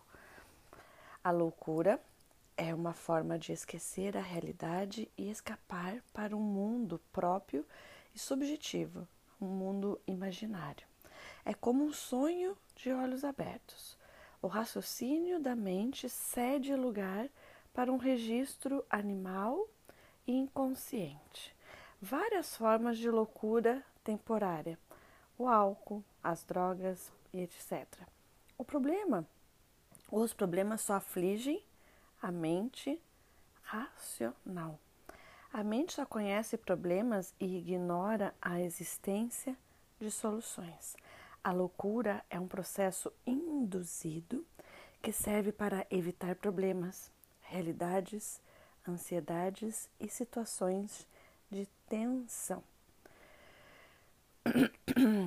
Muitas, desculpa gente, que eu tô acabando de acordar aqui, hein? Muitas pessoas optam pelo álcool ou drogas, outras, menos corajosas, acabam por adoecer. Tudo isso são formas de proteger o eco. Ninguém o pode curar de si. As doenças são uma estratégia para evitarmos a realidade e obtermos desculpas para o fracasso. Hum. A loucura é precisamente o último recurso. O tipo de loucura que os psicólogos conhecem é o desmoronamento da racionalidade, a passagem para um nível mais inconsciente. Só um décimo da nossa mente é consciente. Somos como uma, um iceberg. Há uma certa integridade na inconsciência absoluta. Os loucões, de certa forma, íntegros e coerentes, são pessoas unas. O louco é consistente porque ele possui uma única mente. O inconsciente. Ai, caramba! Por que será que eu me identifiquei com essa frase? Eu vou até repetir. o louco é cons... Não, ele é, é consistente. É. O louco é consistente porque possui uma única mente. O inconsciente. Os loucos parecem crianças e são incapazes de mentir.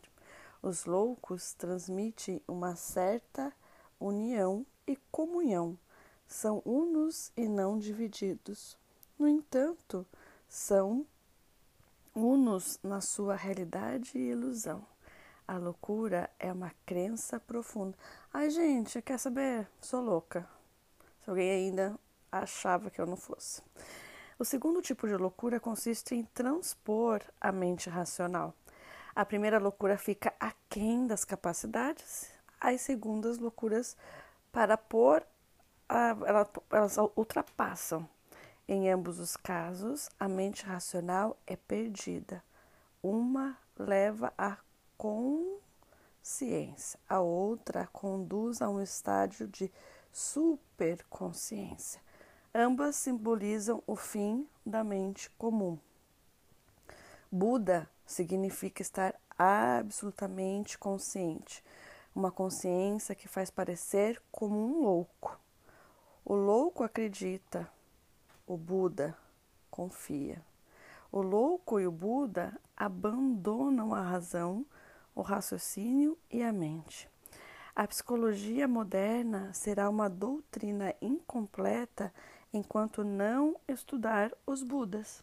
Psicologia, ele colocou aqui entre parênteses, significa a ciência da alma.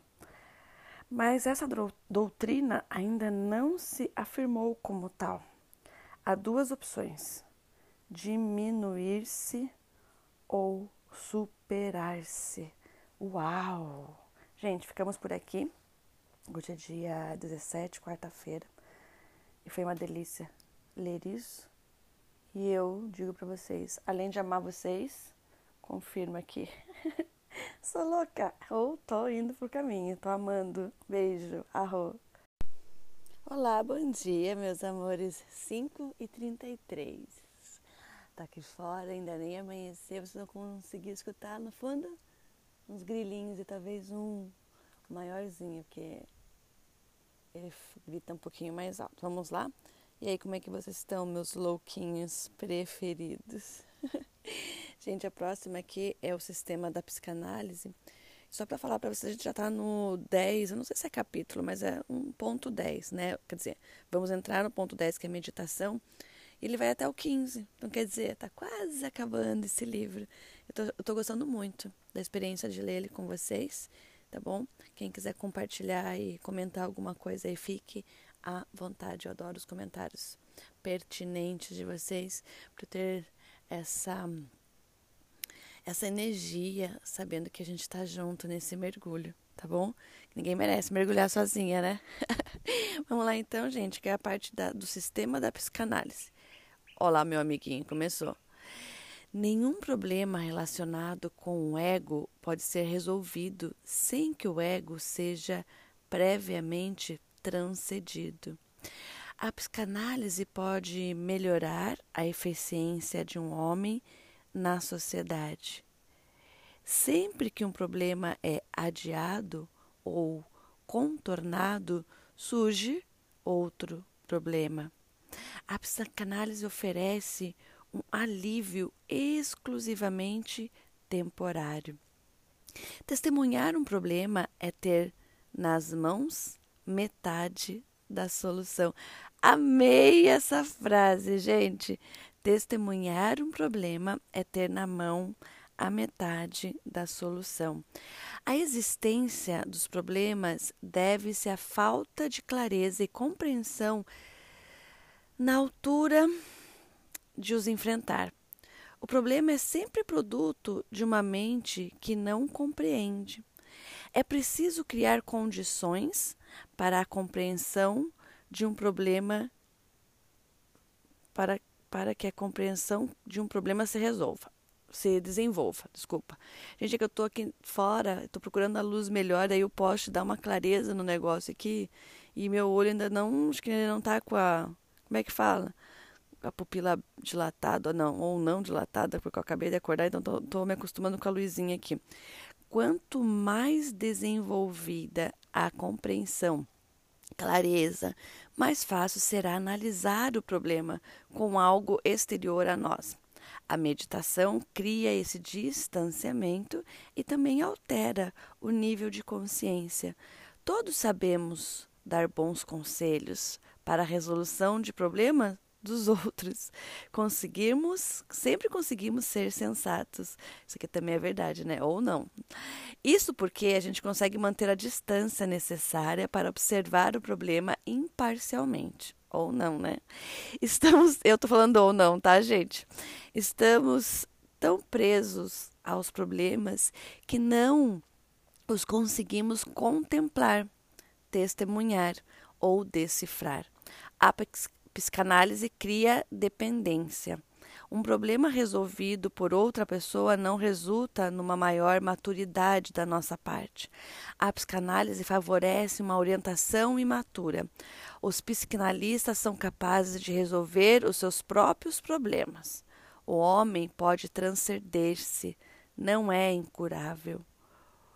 A mimização da consciência Minimização da consciência significa uma maximização dos problemas e vice-versa.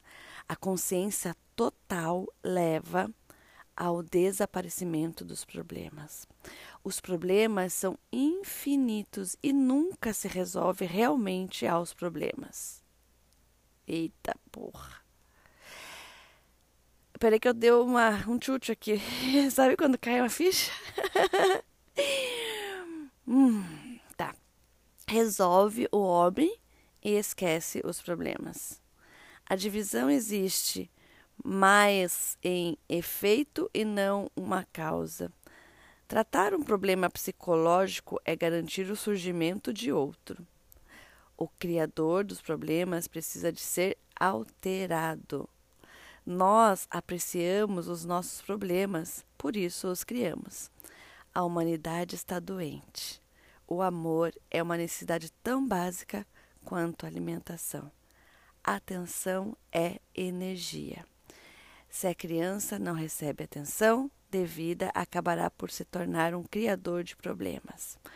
O corpo cresce com o alimento e a alma cresce com o amor. A meditação é crescimento.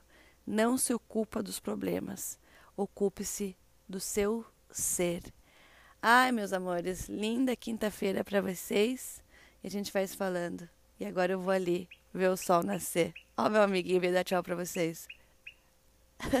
Bom dia. Arro.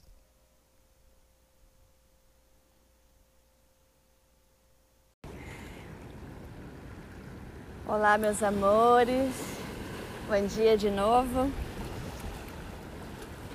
Vou até mandar uma fotinha para vocês aqui do lugar que eu tô gravando. Coisa linda, com essa energia, com essa vibração, com essa frequência. Cheguei para vocês também. Escutem um pouquinho o barulhinho do mar, ó.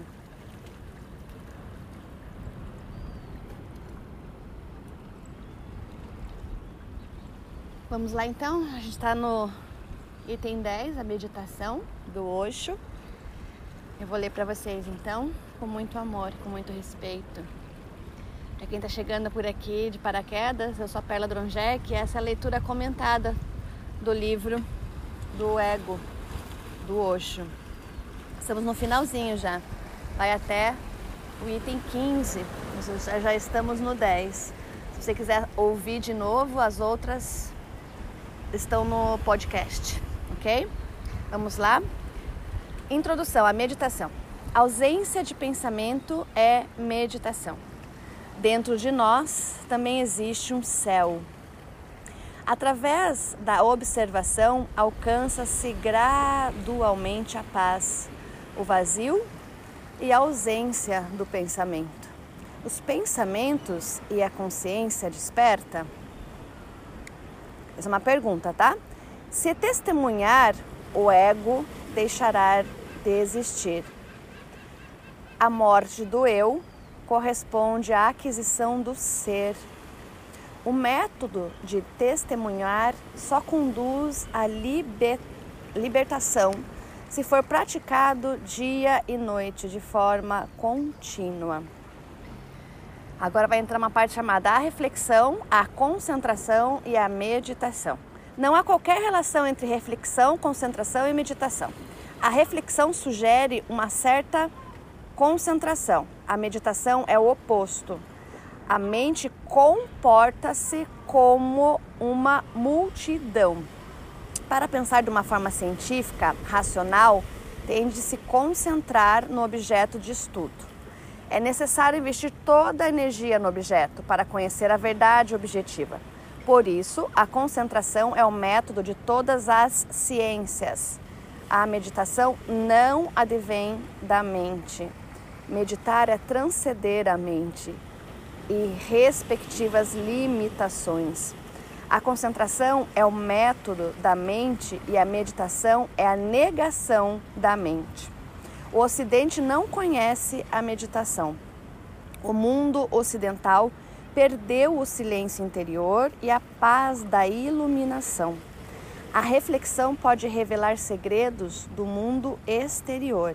A meditação revela o segredo da subjetividade do ser. Eu vou repetir essa que eu gostei. A reflexão pode revelar segredos do mundo exterior. A meditação revela o segredo da subjetividade do ser. A concentração é objetiva, a meditação é subjetiva. A concentração passa por um afastamento. A meditação implica na aproximação ao centro do seu ser. O raciocínio nunca leva a nada no mundo interior. Para conhecer o ser, basta o silêncio. O lago da mente nunca está calmo. O autoconhecimento é um passo para ser você mesmo. A mente moderna é a mais perturbada de sempre, porque o homem atingiu a maturidade. A dúvida só existe por ação do homem. Os animais, as árvores, as plantas não têm dúvidas, nem ansiedade. A mente representa o sono, quer esteja concentrada ou distraída. A meditação significa o acordar. Observar a mente faz reconhecer que não somos a mente. Depois de ultrapassar o caos da mente, alcançamos o silêncio do coração. Aí agora vai vir a parte, vou continuar para a gente manter aqui a linha. A arte da meditação está em transcender a mente. Meditação significa observar a mente, ser testemunha da mente. A meditação consiste em observar esse trânsito de pensamentos à medida que vai desaparecendo. O coração nunca foi poluído pela sociedade. O coração é seu amigo, a cabeça é sua inimiga. A meditação significa consciência. Não pensar em nada, não se concentrar em nada, não contemplar nada. Entre parênteses, aí eu discordo, total, mas ok, é ele falando. A meditação é um uma consciência reflexiva e o seu papel consiste em observar o que se coloca à sua frente. Tá vendo como ele, ele se contradiz? Ele diz ali, a meditação é uma, uma consciência reflexiva. Se você reflete, você está pensando, né, gente? Pelo amor de Deus, como é que não pensa, né? Mas enfim, até ele, imagina, até hoje se confunde e pensa gente. Todos mestres tentam oferecer uma vida renovada aos seus discípulos. Atualmente não estou verdadeiramente vivo, limito-me a vegetar. A meditação é o único milagre que existe. Só mais um pouquinho para a gente acabar aqui a parte 10, tá? Que daí, amanhã tem a 11, que também continua sendo meditação, mas é por que razão tenho tanto medo de amor, do amor? Mas a introdução diz a meditação, não sei porquê. Então vamos lá, finalizando aqui, a meditação não é mais um instrumento. A meditação serve para, a, para nos consciencializar relativamente ao verdadeiro eu. O verdadeiro eu é ser que não é criado por mim porque sempre existiu.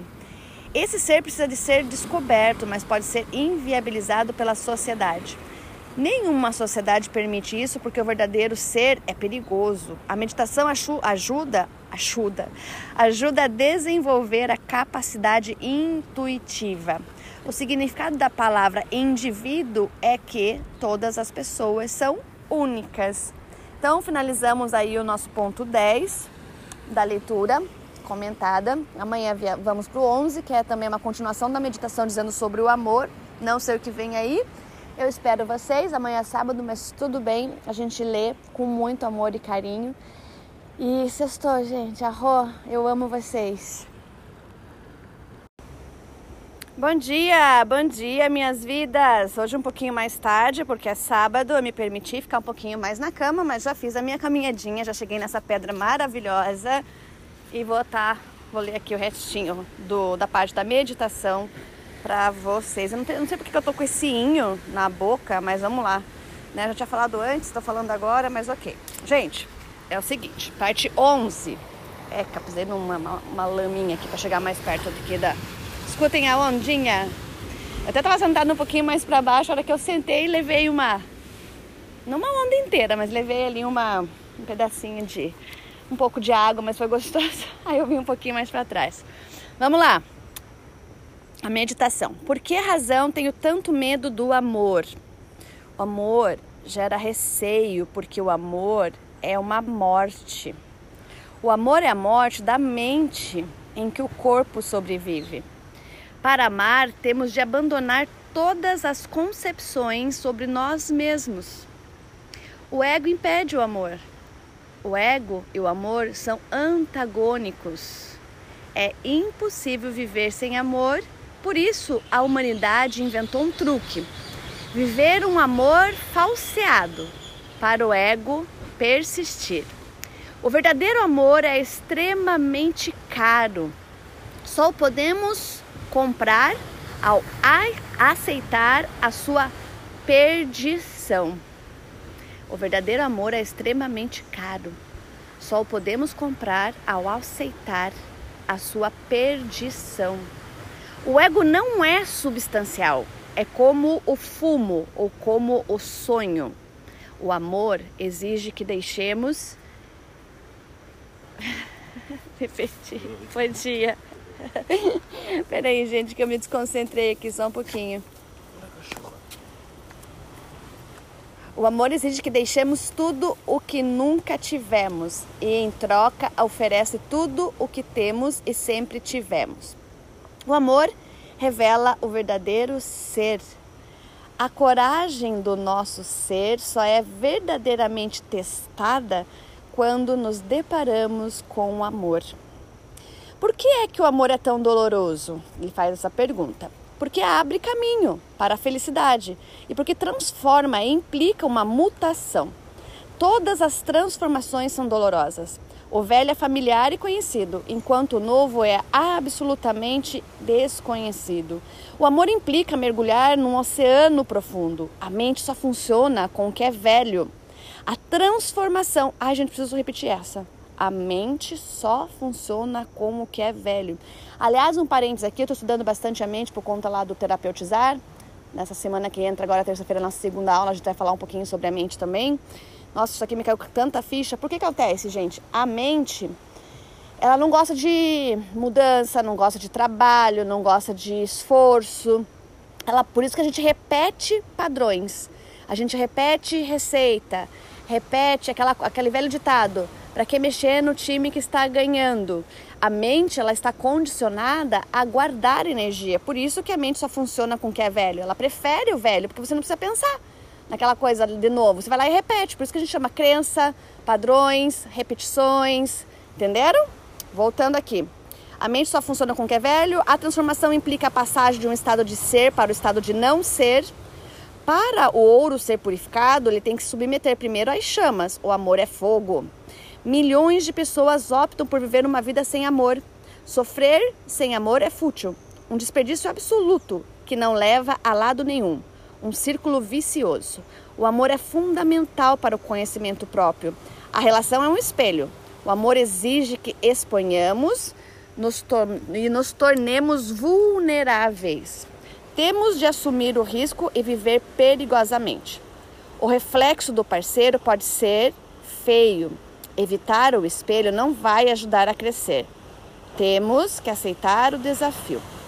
O amor é o primeiro passo rumo a Deus e não pode ser ignorado. O amor é o céu aberto. Amar é como voar. Abandonar o ego é doloroso, porque ensinaram a gente a cultivar o ego. A sociedade baseia-se na noção que cada pessoa é uma pessoa e não uma presença. E tá chegando um, motorzinho aqui, gente. Espero que não atrapalhe aqui a nossa nosso finalzinho, tá? Ah, o amor é uma escada que começa numa pessoa e acaba na totalidade absoluta. O amor é o princípio e Deus é, é o fim. O homem moderno vive enclausurado na cela escura do narcisismo. Existem problemas criativos que levam a uma elevação do nível de consciência. O amor requer níveis de coragem que não se encontra no homem atual. Daí o interesse generalizado no sexo, porque o sexo não envolve risco, é momentâneo e não implica envolvimento profundo. O amor pode resultar num envolvimento para toda a vida, mas para tal requer intimidade. Na próxima, a gente vem aqui com a diferença entre amor próprio, saudável e orgulho egoísta, porque daí a gente já vai entrar na parte da ausência do ego, que é a parte número 12. Mas amanhã, tá bom? Beijo, beijo, eu amo vocês. Um lindo sábado. Aproveitem, que eu vou aproveitar minha neguinha hoje, tá bom? Beijo, amo vocês.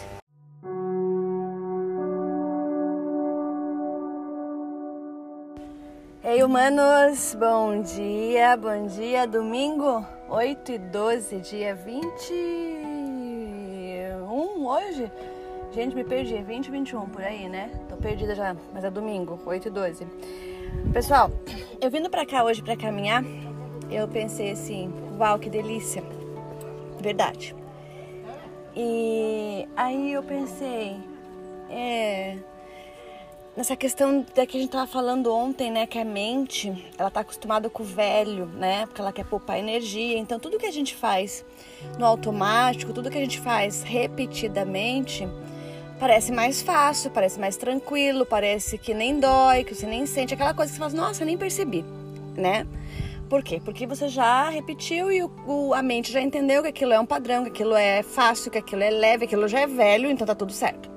Aí vem muito essa questão, né, de criar novos hábitos. A gente tem toda hora é, essas provocações na mídia, nos livros de autoajuda, nas lives, enfim. Vamos lá, vamos criar um novo hábito, vamos criar um hábito saudável, vamos deixar esses hábitos é, velhos para trás e tal. E a gente fica nessa cobrança interna, né?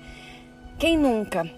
Do tipo, nossa, eu não criei nada novo, eu não criei nada novo, não criei nada novo, mas aí fica naquela e também não cria e volta ali pro automático que é o que a gente vai, que a gente chama, e tem um livro que eu tô lendo que é o Mojo, que é a minha base lá no Terapeutizar, da, do nosso, a gente cria aquela, um ciclo de inércia, mas enfim, não era isso que eu queria dizer. Eu queria dizer o seguinte, vamos fazer o contrário, meu convite agora é o seguinte, eu, Perla, acordo às 5 da manhã porque eu gosto, eu faço isso com amor, com prazer, verdade? Sim. Porém, não foi fácil. Não vou dizer para você que ó, eu tava dormindo e de repente falei, ah, vou acordar às 5 da manhã. Não. Foi realmente dia a dia, passo a passo. Criei o hábito. Ok. Beleza. Agora, e se a gente fizesse o contrário? Se a gente parasse de se cobrar de criar novos hábitos? Se a gente pegasse aquele hábito que a gente já tem e modificasse ele um pouquinho, se autoavaliar nele e perceber que de repente você pode fazer ele um pouquinho diferente para ele ficar até um pouquinho melhor. Não tem nada a ver com aquele negócio de ser a melhor versão de você mesmo, não. Mas eu quero provocar você a olhar aquilo que você já faz. Porque a gente tá sempre muito lá, lá fora, procurando mais, mas assim, o que você já faz? E o que você já conquistou? E aquilo que você já tem. Caramba! Pega esse hábito lindo e maravilhoso que você já tem e transforme ele, modifique ele. Pense diferente, faça de uma forma diferente, ao contrário de trás para. Não sei, pensa, só você sabe. Isso é difícil, sabe por quê? Porque você não sabe olhar para você e admitir as suas qualidades, as suas virtudes, os seus grandes hábitos já criados. Olha para isso. E pensando nisso, veja só como é do nada, e não é do nada, eu vindo pra praia, abro, encontro Murilo Gun, é, indico que vocês sigam ele, quem sentir aí no coração. É, tava lá o post dele. Eu vou ler para vocês antes da gente entrar. Vai ficar, hoje vai ficar longo, mas acho que vale a pena, tá? Ele postou um, um trecho de um livro, que eu não sei qual é o livro, depois eu vou ver direitinho. Mas é Sócrates conversando com Glauco. Sócrates diz: portanto, cálculo, geometria, e toda a educação preliminar exigida pela dialética precisa ser ministradas, ministrada aos futuros governantes na infância desses, além do que não deve ser a eles imposto como instrução compulsória. Aí o Glauco pergunta: e por que isso? Sócrates responde: porque nenhum indivíduo livre deveria aprender isto ou aquilo como um escravo. O exercício corporal forçado não produz dano algum ao corpo, mas nada que seja ensinado compulsoriamente é retido pela alma. Glauco diz: é verdade. Sócrates responde: assim não empregues força alguma ao educar as crianças nessas matérias, mas ensina-as por meio do jogo ou da brincadeira. Essa forma, inclusive, melhor revelará a ti as vocações natural, naturais de cada uma delas. O que eu quero dizer com isso, gente, finalizando aqui, não adianta forçar, não adianta ir pelo caminho difícil Esquece dessa coisa do, do só é, só é valioso quando é difícil, só é valioso quando é sacra... tem que fazer um sacrifício para conseguir as coisas, tem que madrugar para conseguir as coisas, tem que sofrer para conseguir as coisas. Não é pela dor. A vida inteira te fizeram acreditar isto, mas não é pela dor. Troque a dor pelo amor de Deus. pelo amor de Deus, troquem a dor. Vamos lá então, fechando aqui. E agora a gente vai ler o ponto 12 que é a ausência do ego. Tem o 12.1 e o 12.2, porque fecha uma, um, uma ideia. Então, oh, prepara o ouvidinho que hoje vai ficar um pouco longo aqui a Perla falando com vocês, tá bom? Então, a leitura do hoje comentada, parte 12, que é a ausência do ego. Distinguir o ego. Ui, gente. Lembra que eu falei que tava ventando? Eu parei aqui no carro. Nossa, entrou um quilo de areia aqui dentro agora. Jesus, peraí. Que até meu olho agora eu não vou conseguir. Ui, só um pouquinho. Aí. Vamos lá. Distinguir o ego do verdadeiro eu. O ego não pode ser simplesmente abandonado. A escuridão não existe. É a ausência de luz. Não se pode agir diretamente contra a escuridão. Resta agir sobre a luz, ligar ou desligar a luz. A meditação funciona como a luz. A meditação é luz. A vontade de eliminar o ego é de novo uma manifestação do ego. Tentar encontrar o ego dentro de si não o vai encontrar. Ah, tente, desculpa, gente. Tente encontrar o ego dentro de si e não vai o, não vai, não vai o encontrar. Antes de abandonar o ego, precisamos de o ter só os frutos maduros caem no solo. Um ego verde não pode ser colhido, não pode ser destruído. Para ser abandonado, o ego deve crescer, deve crescer até em cima. Tem, de ter, tem que ter atingido a integridade. O ego fraco nunca poderá ser eliminado.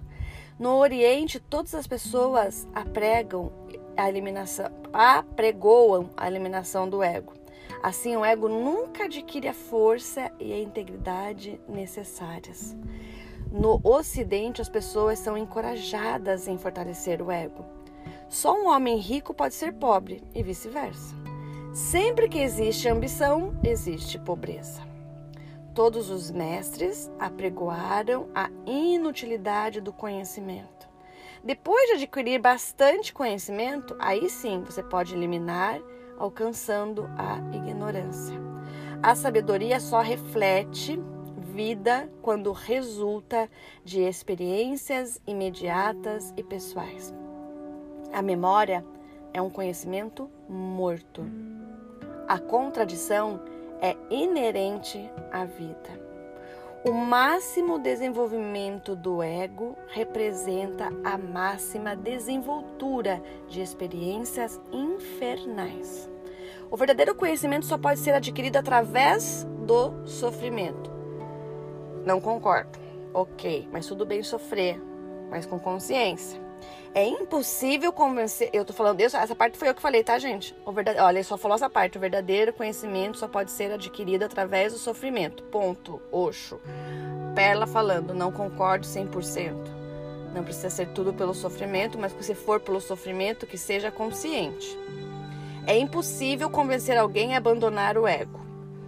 Tudo precisa de um tempo para se desenvolver, amadurecer e cair no solo e de se decompor.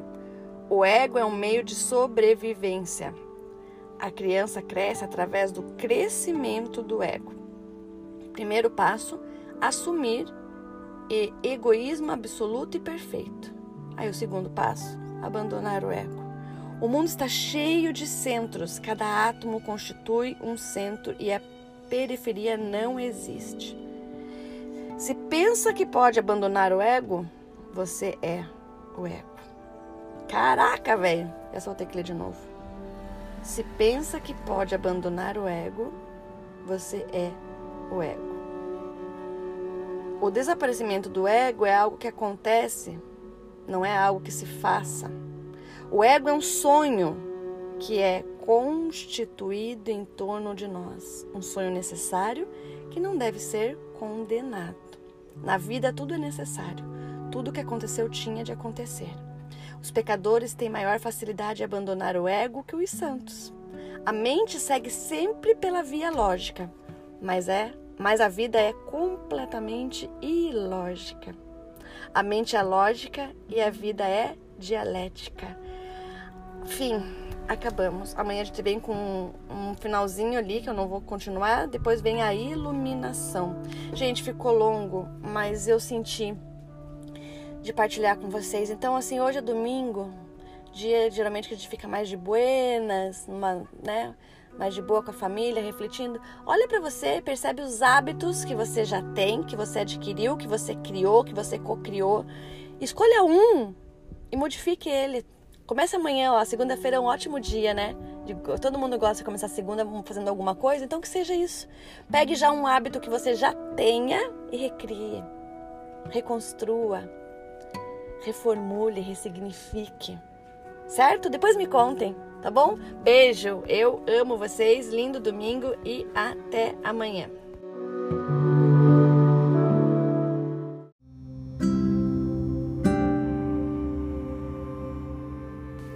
Bom dia, bom dia, meus amores. Segunda-feira, 5 e 18 da manhã. Temos alguns amiguinhos, mas não aquele bem escandaloso, ó. Conseguem ouvir? O dia ainda não amanheceu, mas já tô prontinha. Eu gosto de sair quase junto com o sol. Daí eu fico olhando ali no horário da. do. Aí é onde mostra ali quando o sol vai nascer. Quando ele vai tá quase nascendo, a gente sai juntos daqui. Então vamos fazer a nossa leitura de hoje, que é sobre a iluminação. Chegamos no ponto 13 aqui. Só um pouquinho que eu vou abrir e a gente já vai começar. Quero saber se você tá bem e se você decidiu qual é o hábito lindo e maravilhoso que você já tem, que você já criou, que você já nutriu, qual deles você vai essa semana dar foco e ressignificar ele. Não esquece disso, tá? Super importante, tenho certeza que vai te ajudar bastante nessa caminhada desse despertar consciente, desse despertar gostoso, tá bom? Vamos lá então. A iluminação. A iluminação é a própria natureza das coisas. As mentes das pessoas têm sido corrompidas com a criação de um objeto antinatural. A natureza das coisas está onde você está.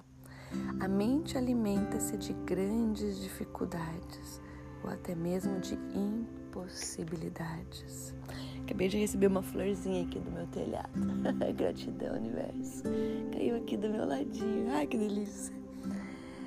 Depois eu mando uma foto pra vocês, esse telhado lindo, todo dia vai caindo florzinha, mas eu tava aqui, ela caiu bem do meu lado, coisa linda. Rica gratidão, vamos voltar aqui. É, a mente alimenta-se de grandes dificuldades ou até mesmo de impossibilidades. Por isso, a mente só se sentirá saciada e especial se alcançar o impossível não é possível transcender a natureza. Os verdadeiros corruptos são aqueles que inventaram o seguidismo. Seguir alguém é um absurdo contra nós mesmos. O seguidismo, agora eu entendi. Eu li aqui e falei, será que é uma palavra português de Portugal? Seguir, seguir, ficar seguindo alguém. Nunca contrariar a nossa própria natureza. A coisa certa não pode ser definida por qualquer escritura. Encontra alegria em si e ficará iluminado. Vivemos num mundo perfeito em que nada falta. A parte das pessoas, tudo na existência está como deve estar.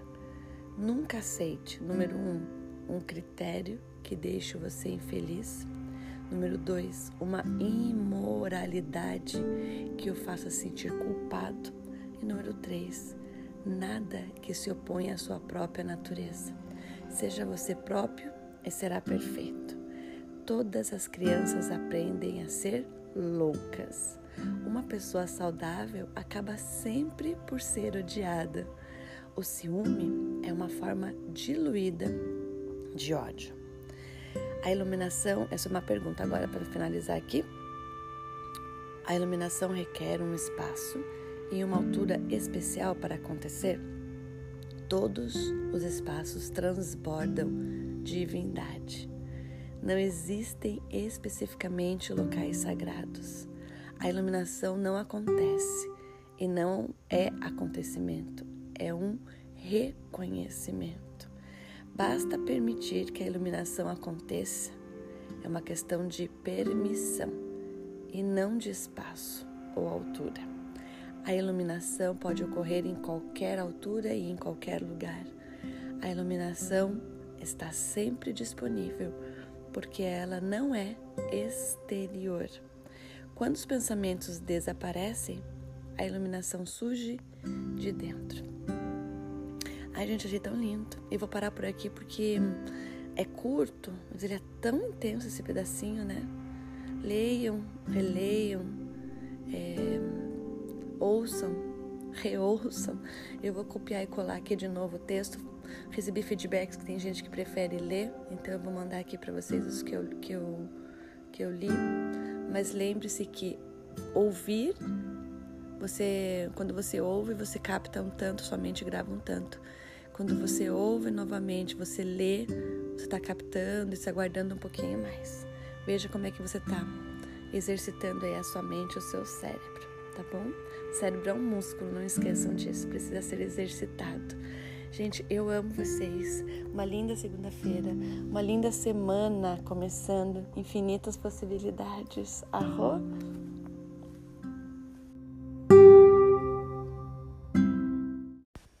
Bom dia, meus amores. 5 e 57. Bonito esse número, né?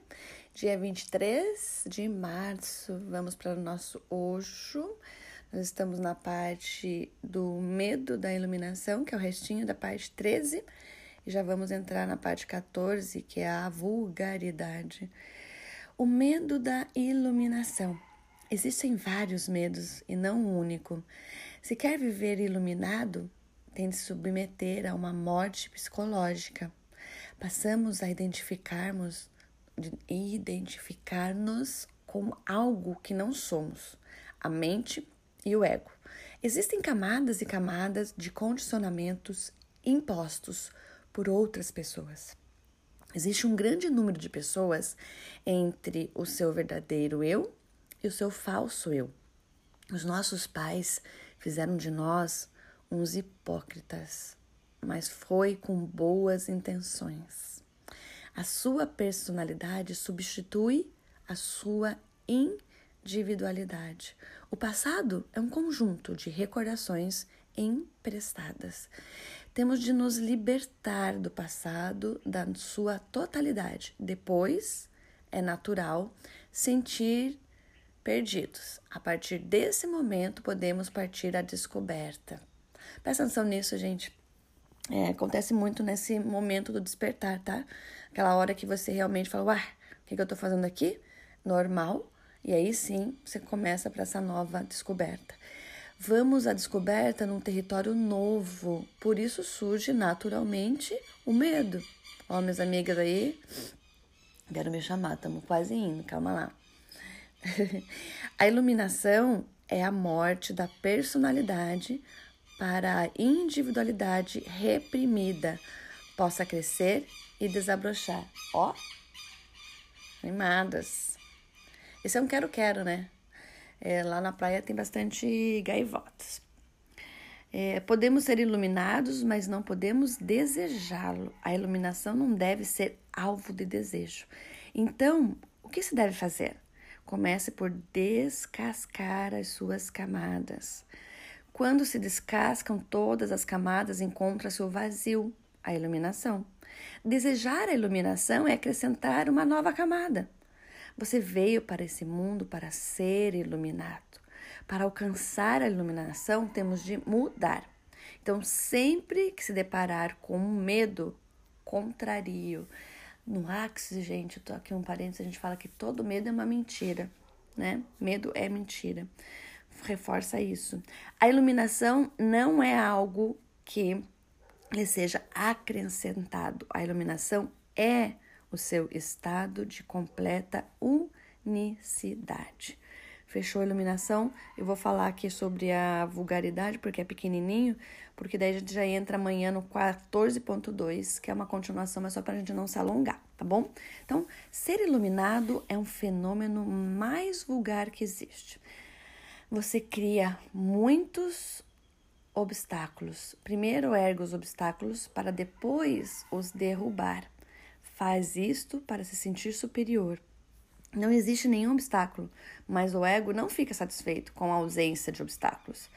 Basta ser simples e inocente para que toda a existência se abra perante nós. A realidade está sempre aberta. Você está fechado e a sua mente está ocupada. O nirvana não, nada de especial.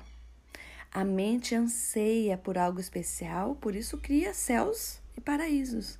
A noção de especial, entre aspas, é o que nos faz ficar parados, movendo-nos entre desejos. Mas esse tipo de movimento não é progressivo, ele é circular. A iluminação pode acontecer imediatamente, desde que o desejo de atingir não esteja presente. Ser vulgar é maravilhoso, a vulgaridade leva ao desaparecimento da tensão e da angústia. Ser vulgar é ser misterioso, devido à simplicidade inerente. Para mim, a meditação é uma diversão ou um jogo. Para si, a meditação é um trabalho. O trabalho está orientado para um determinado fim e não é suficiente só por si. Em si é insignificante. A diversão não tem qualquer objetivo, a diversão é o objetivo em si. A diversão não tem um propósito. Por isso é que só as crianças sabem brincar. Com o envelhecimento, as pessoas começam a exigir um propósito e uma razão para se divertirem. O trabalho é tempo, a diversão é atemporal. A meditação deve ser um divertimento, não deve ser orientada para um determinado fim. Sem desejo, o tempo desaparece. Você vai passando de um momento de eternidade para outro. Finalizamos aqui por hoje. Amanhã a gente continua no 14.2 e a gente tá terminando. Tem o 14.2, 14.3 e o 15, que é a liberdade. Só que o 15 também tem 1, 2, 3, 4, até o 15.4. E a gente está acabando. Eu quero ver com vocês, vamos começar a pensar no nosso próximo livro, que tal? Vou fazer a enquete. Ou a gente deixa solto mais um pouco e a gente pode conversar outras coisas. Tragam para mim, gente. Tragam para mim, é importante. É, de repente, algum tema, é, outro tipo de, de exercício de repente eu, eu ler uma carta sistêmica, alguma coisa. Sugerem aí. Se não quiserem falar ali no grupo, aqui no grupo para todo mundo, me chama no privado, tá bom? Beijo, amo vocês, linda terça.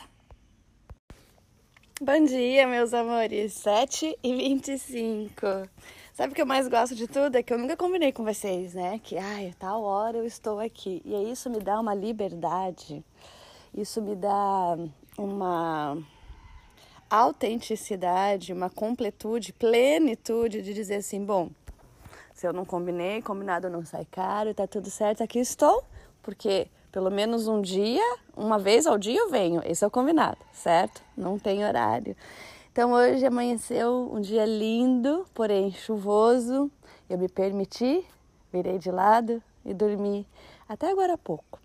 E aí Agora levantei, antes mesmo do meu café da manhã, eu ia tomar café, eu falei, não, eu vou lá falar com eles ainda com essa energia da primeira palavra vai sair para vocês. Mas assim, sem aquele peso, sem culpa, sem remorso. Vamos lá, meus amores, já ficou uma sementinha aí, tá? A gente tá no 15.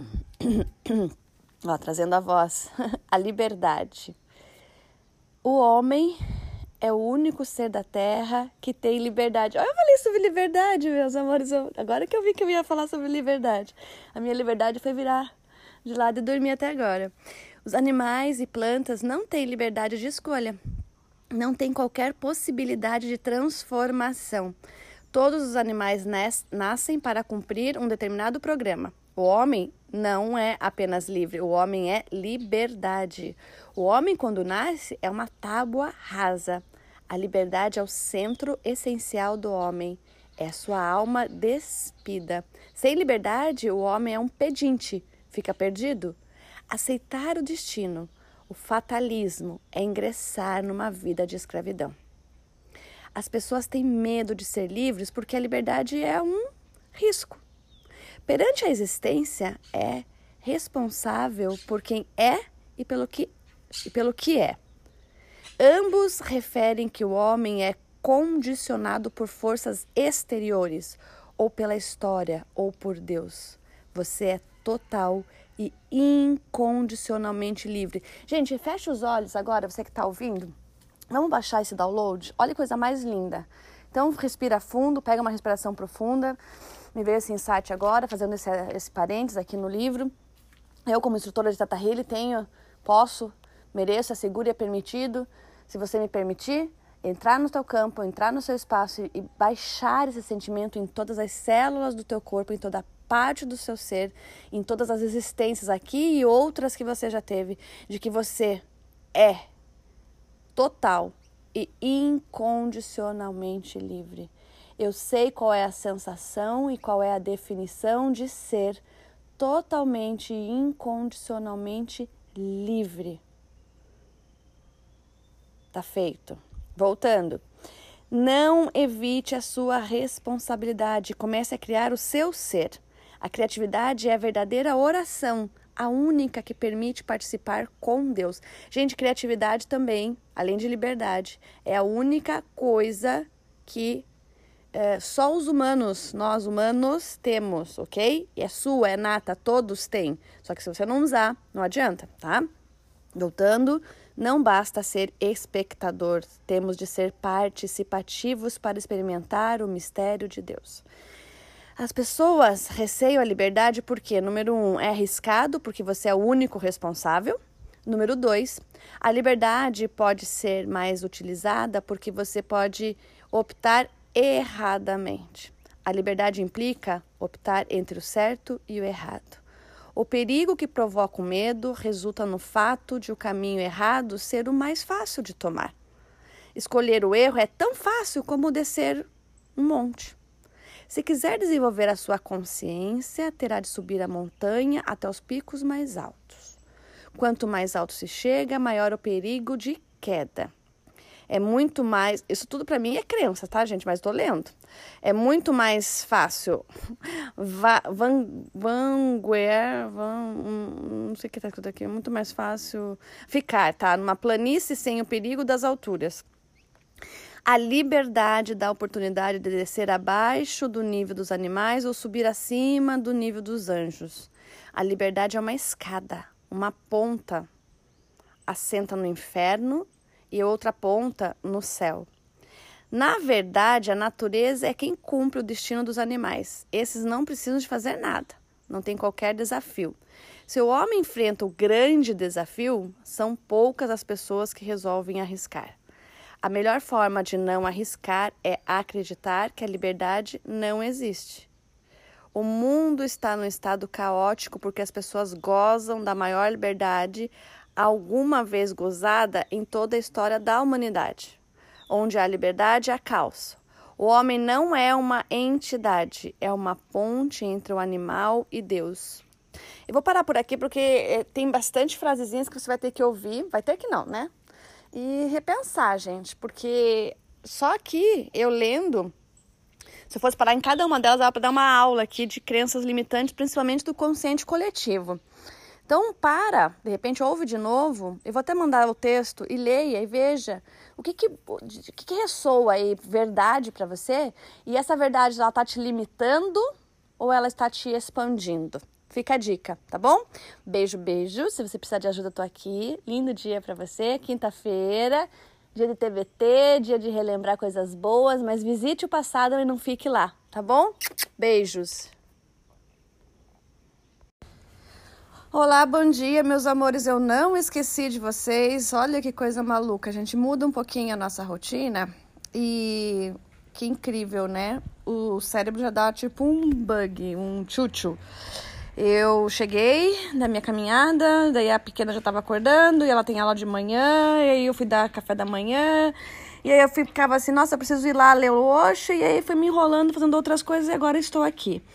Deitadinha na rede, pezinho para cima, vou continuar a leitura aqui para vocês. A gente parou ontem na parte da liberdade, né? Que era o 15. Agora a gente vai ler o 15.2, que é a mente vulgar atira sempre a responsabilidade para a outra pessoa. No momento que atira as responsabilidades sobre algo para outra pessoa, perde a capacidade de fazer algo. Cara, isso aqui é essa frase é incrível. Vocês vão escutar um fundinho, ela tá, tá fazendo aula. E espero que não atrapalhe aqui a nossa leitura. E tem uma obrinha aqui pertinho também. Hoje, o, hoje o fundo é diferenciado, né? Aproveitem. Então, vamos, eu vou repetir porque essa frase é realmente incrível. Ó. No momento que você atira as responsabilidades sobre algo para outra pessoa, você perde a capacidade de fazer algo. É aquela coisa de você dar força para o outro. Sou responsável por mim mesmo. Ninguém é responsável por mim. Mantra, hein, gente? É... O Atisha condense toda a culpa numa só entidade. Sutra, sinta-se grato com todas as pessoas. Sinta-se grato com tudo. Eu falei hoje de manhã sobre isso ali, né? No videozinho que eu passei para vocês. Ah, agora veio só bem no meu olho aqui. Vamos ver se eu consigo terminar. O que é ser livre de desejos? Ele pergunta. É o 15.3. Viver sem desejos conduz à morte. O desejo é a energia da vida. Ser livre de desejos é o desejo não ser obsessivo. Você não é livre quando o desejo persegue, mesmo quando se quer livrar dele. Os desejos dominam e você é uma vítima. Um novo desejo espreita a cada esquina, perante isso enlouquece. Os desejos puxam-nos em várias direções, quebrando-nos em vários fragmentos. E esses desejos são contraditórios para além de fragmentos. E esses desejos são contraditórios para além de fragmentados. A humildade é uma pretensão do ego. Os desejos destroem a sua integridade e põem fim à sua condição de indivíduo. Ser livre de desejos é a total ausência de desejo. Esta ação que o obriga a cortar completamente com a sua vida todo e qualquer desejo deve ser eliminado.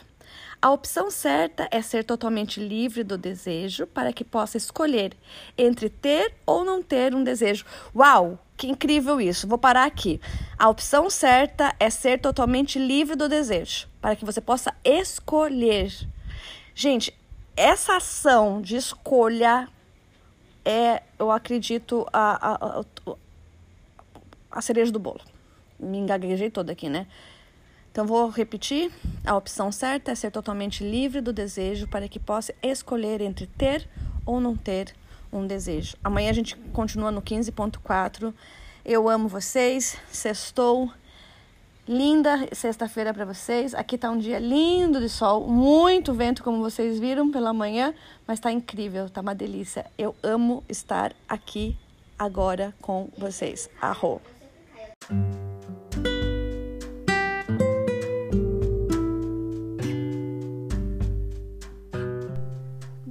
Dia, meus amores! Hoje eu vou fazer antes de caminhar para vocês a nossa última leitura. Chegamos ao final desse livro incrível.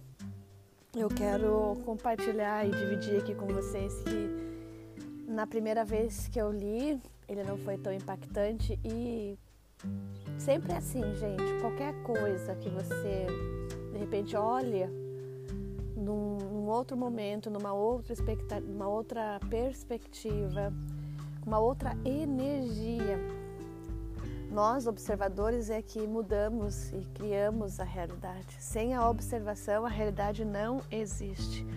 Então, preste atenção no que, que você está colocando, focando a sua atenção, porque é exatamente ali que vai crescer, é aquilo ali que você está vendo, co-criando aí na sua mente, né? E um livro é a mesma coisa. É, sei que tem algumas pessoas novas aqui, mas eu sempre falo isso. Eu raramente leio um livro inteiro de primeira. Eu entendo que o livro são mensagens que o universo está trazendo para mim na hora certa no momento certo, o capítulo certo, o livro, ele vem. É só você estar aberto para receber. Então eu tenho vários livros. Eu vou em, em livraria, às vezes eu compro, não pela capa, eu compro porque eu compro e ele fica guardado, às vezes até com plástico, gente. Mas na hora certa, eu vou lá, eu abro, às vezes eu não abro no começo, ou eu leio só o começo e largo ele, daqui a pouco eu pego de novo. E assim, não se cobre por ler um livro até o final. O livro ele pode ter apenas, às vezes, a introdução ele já serve para você e você não precisa mais ler o livro inteiro, tá bom? Vamos lá então, nosso último, nosso último tópico aqui do Osho, então, é o amor próprio e a egomania. A diferença é sutil. A egomania leva a uma tristeza crescente. A egomania é uma doença, um cancro da alma. Eu não sei o que é cancro, não sei. Não sei se é uma palavra portuguesa de Portugal, eu não desconheço, tá? Depois a gente procura aqui. A egomania deixa o tenso e preocupado, impedindo o, relaxa o relaxamento. Eu ia falar o relacionamento, mas impede também, né? Impede. o amor próprio não existe um ser, só existe amor. O amor próprio conduz ao relaxamento.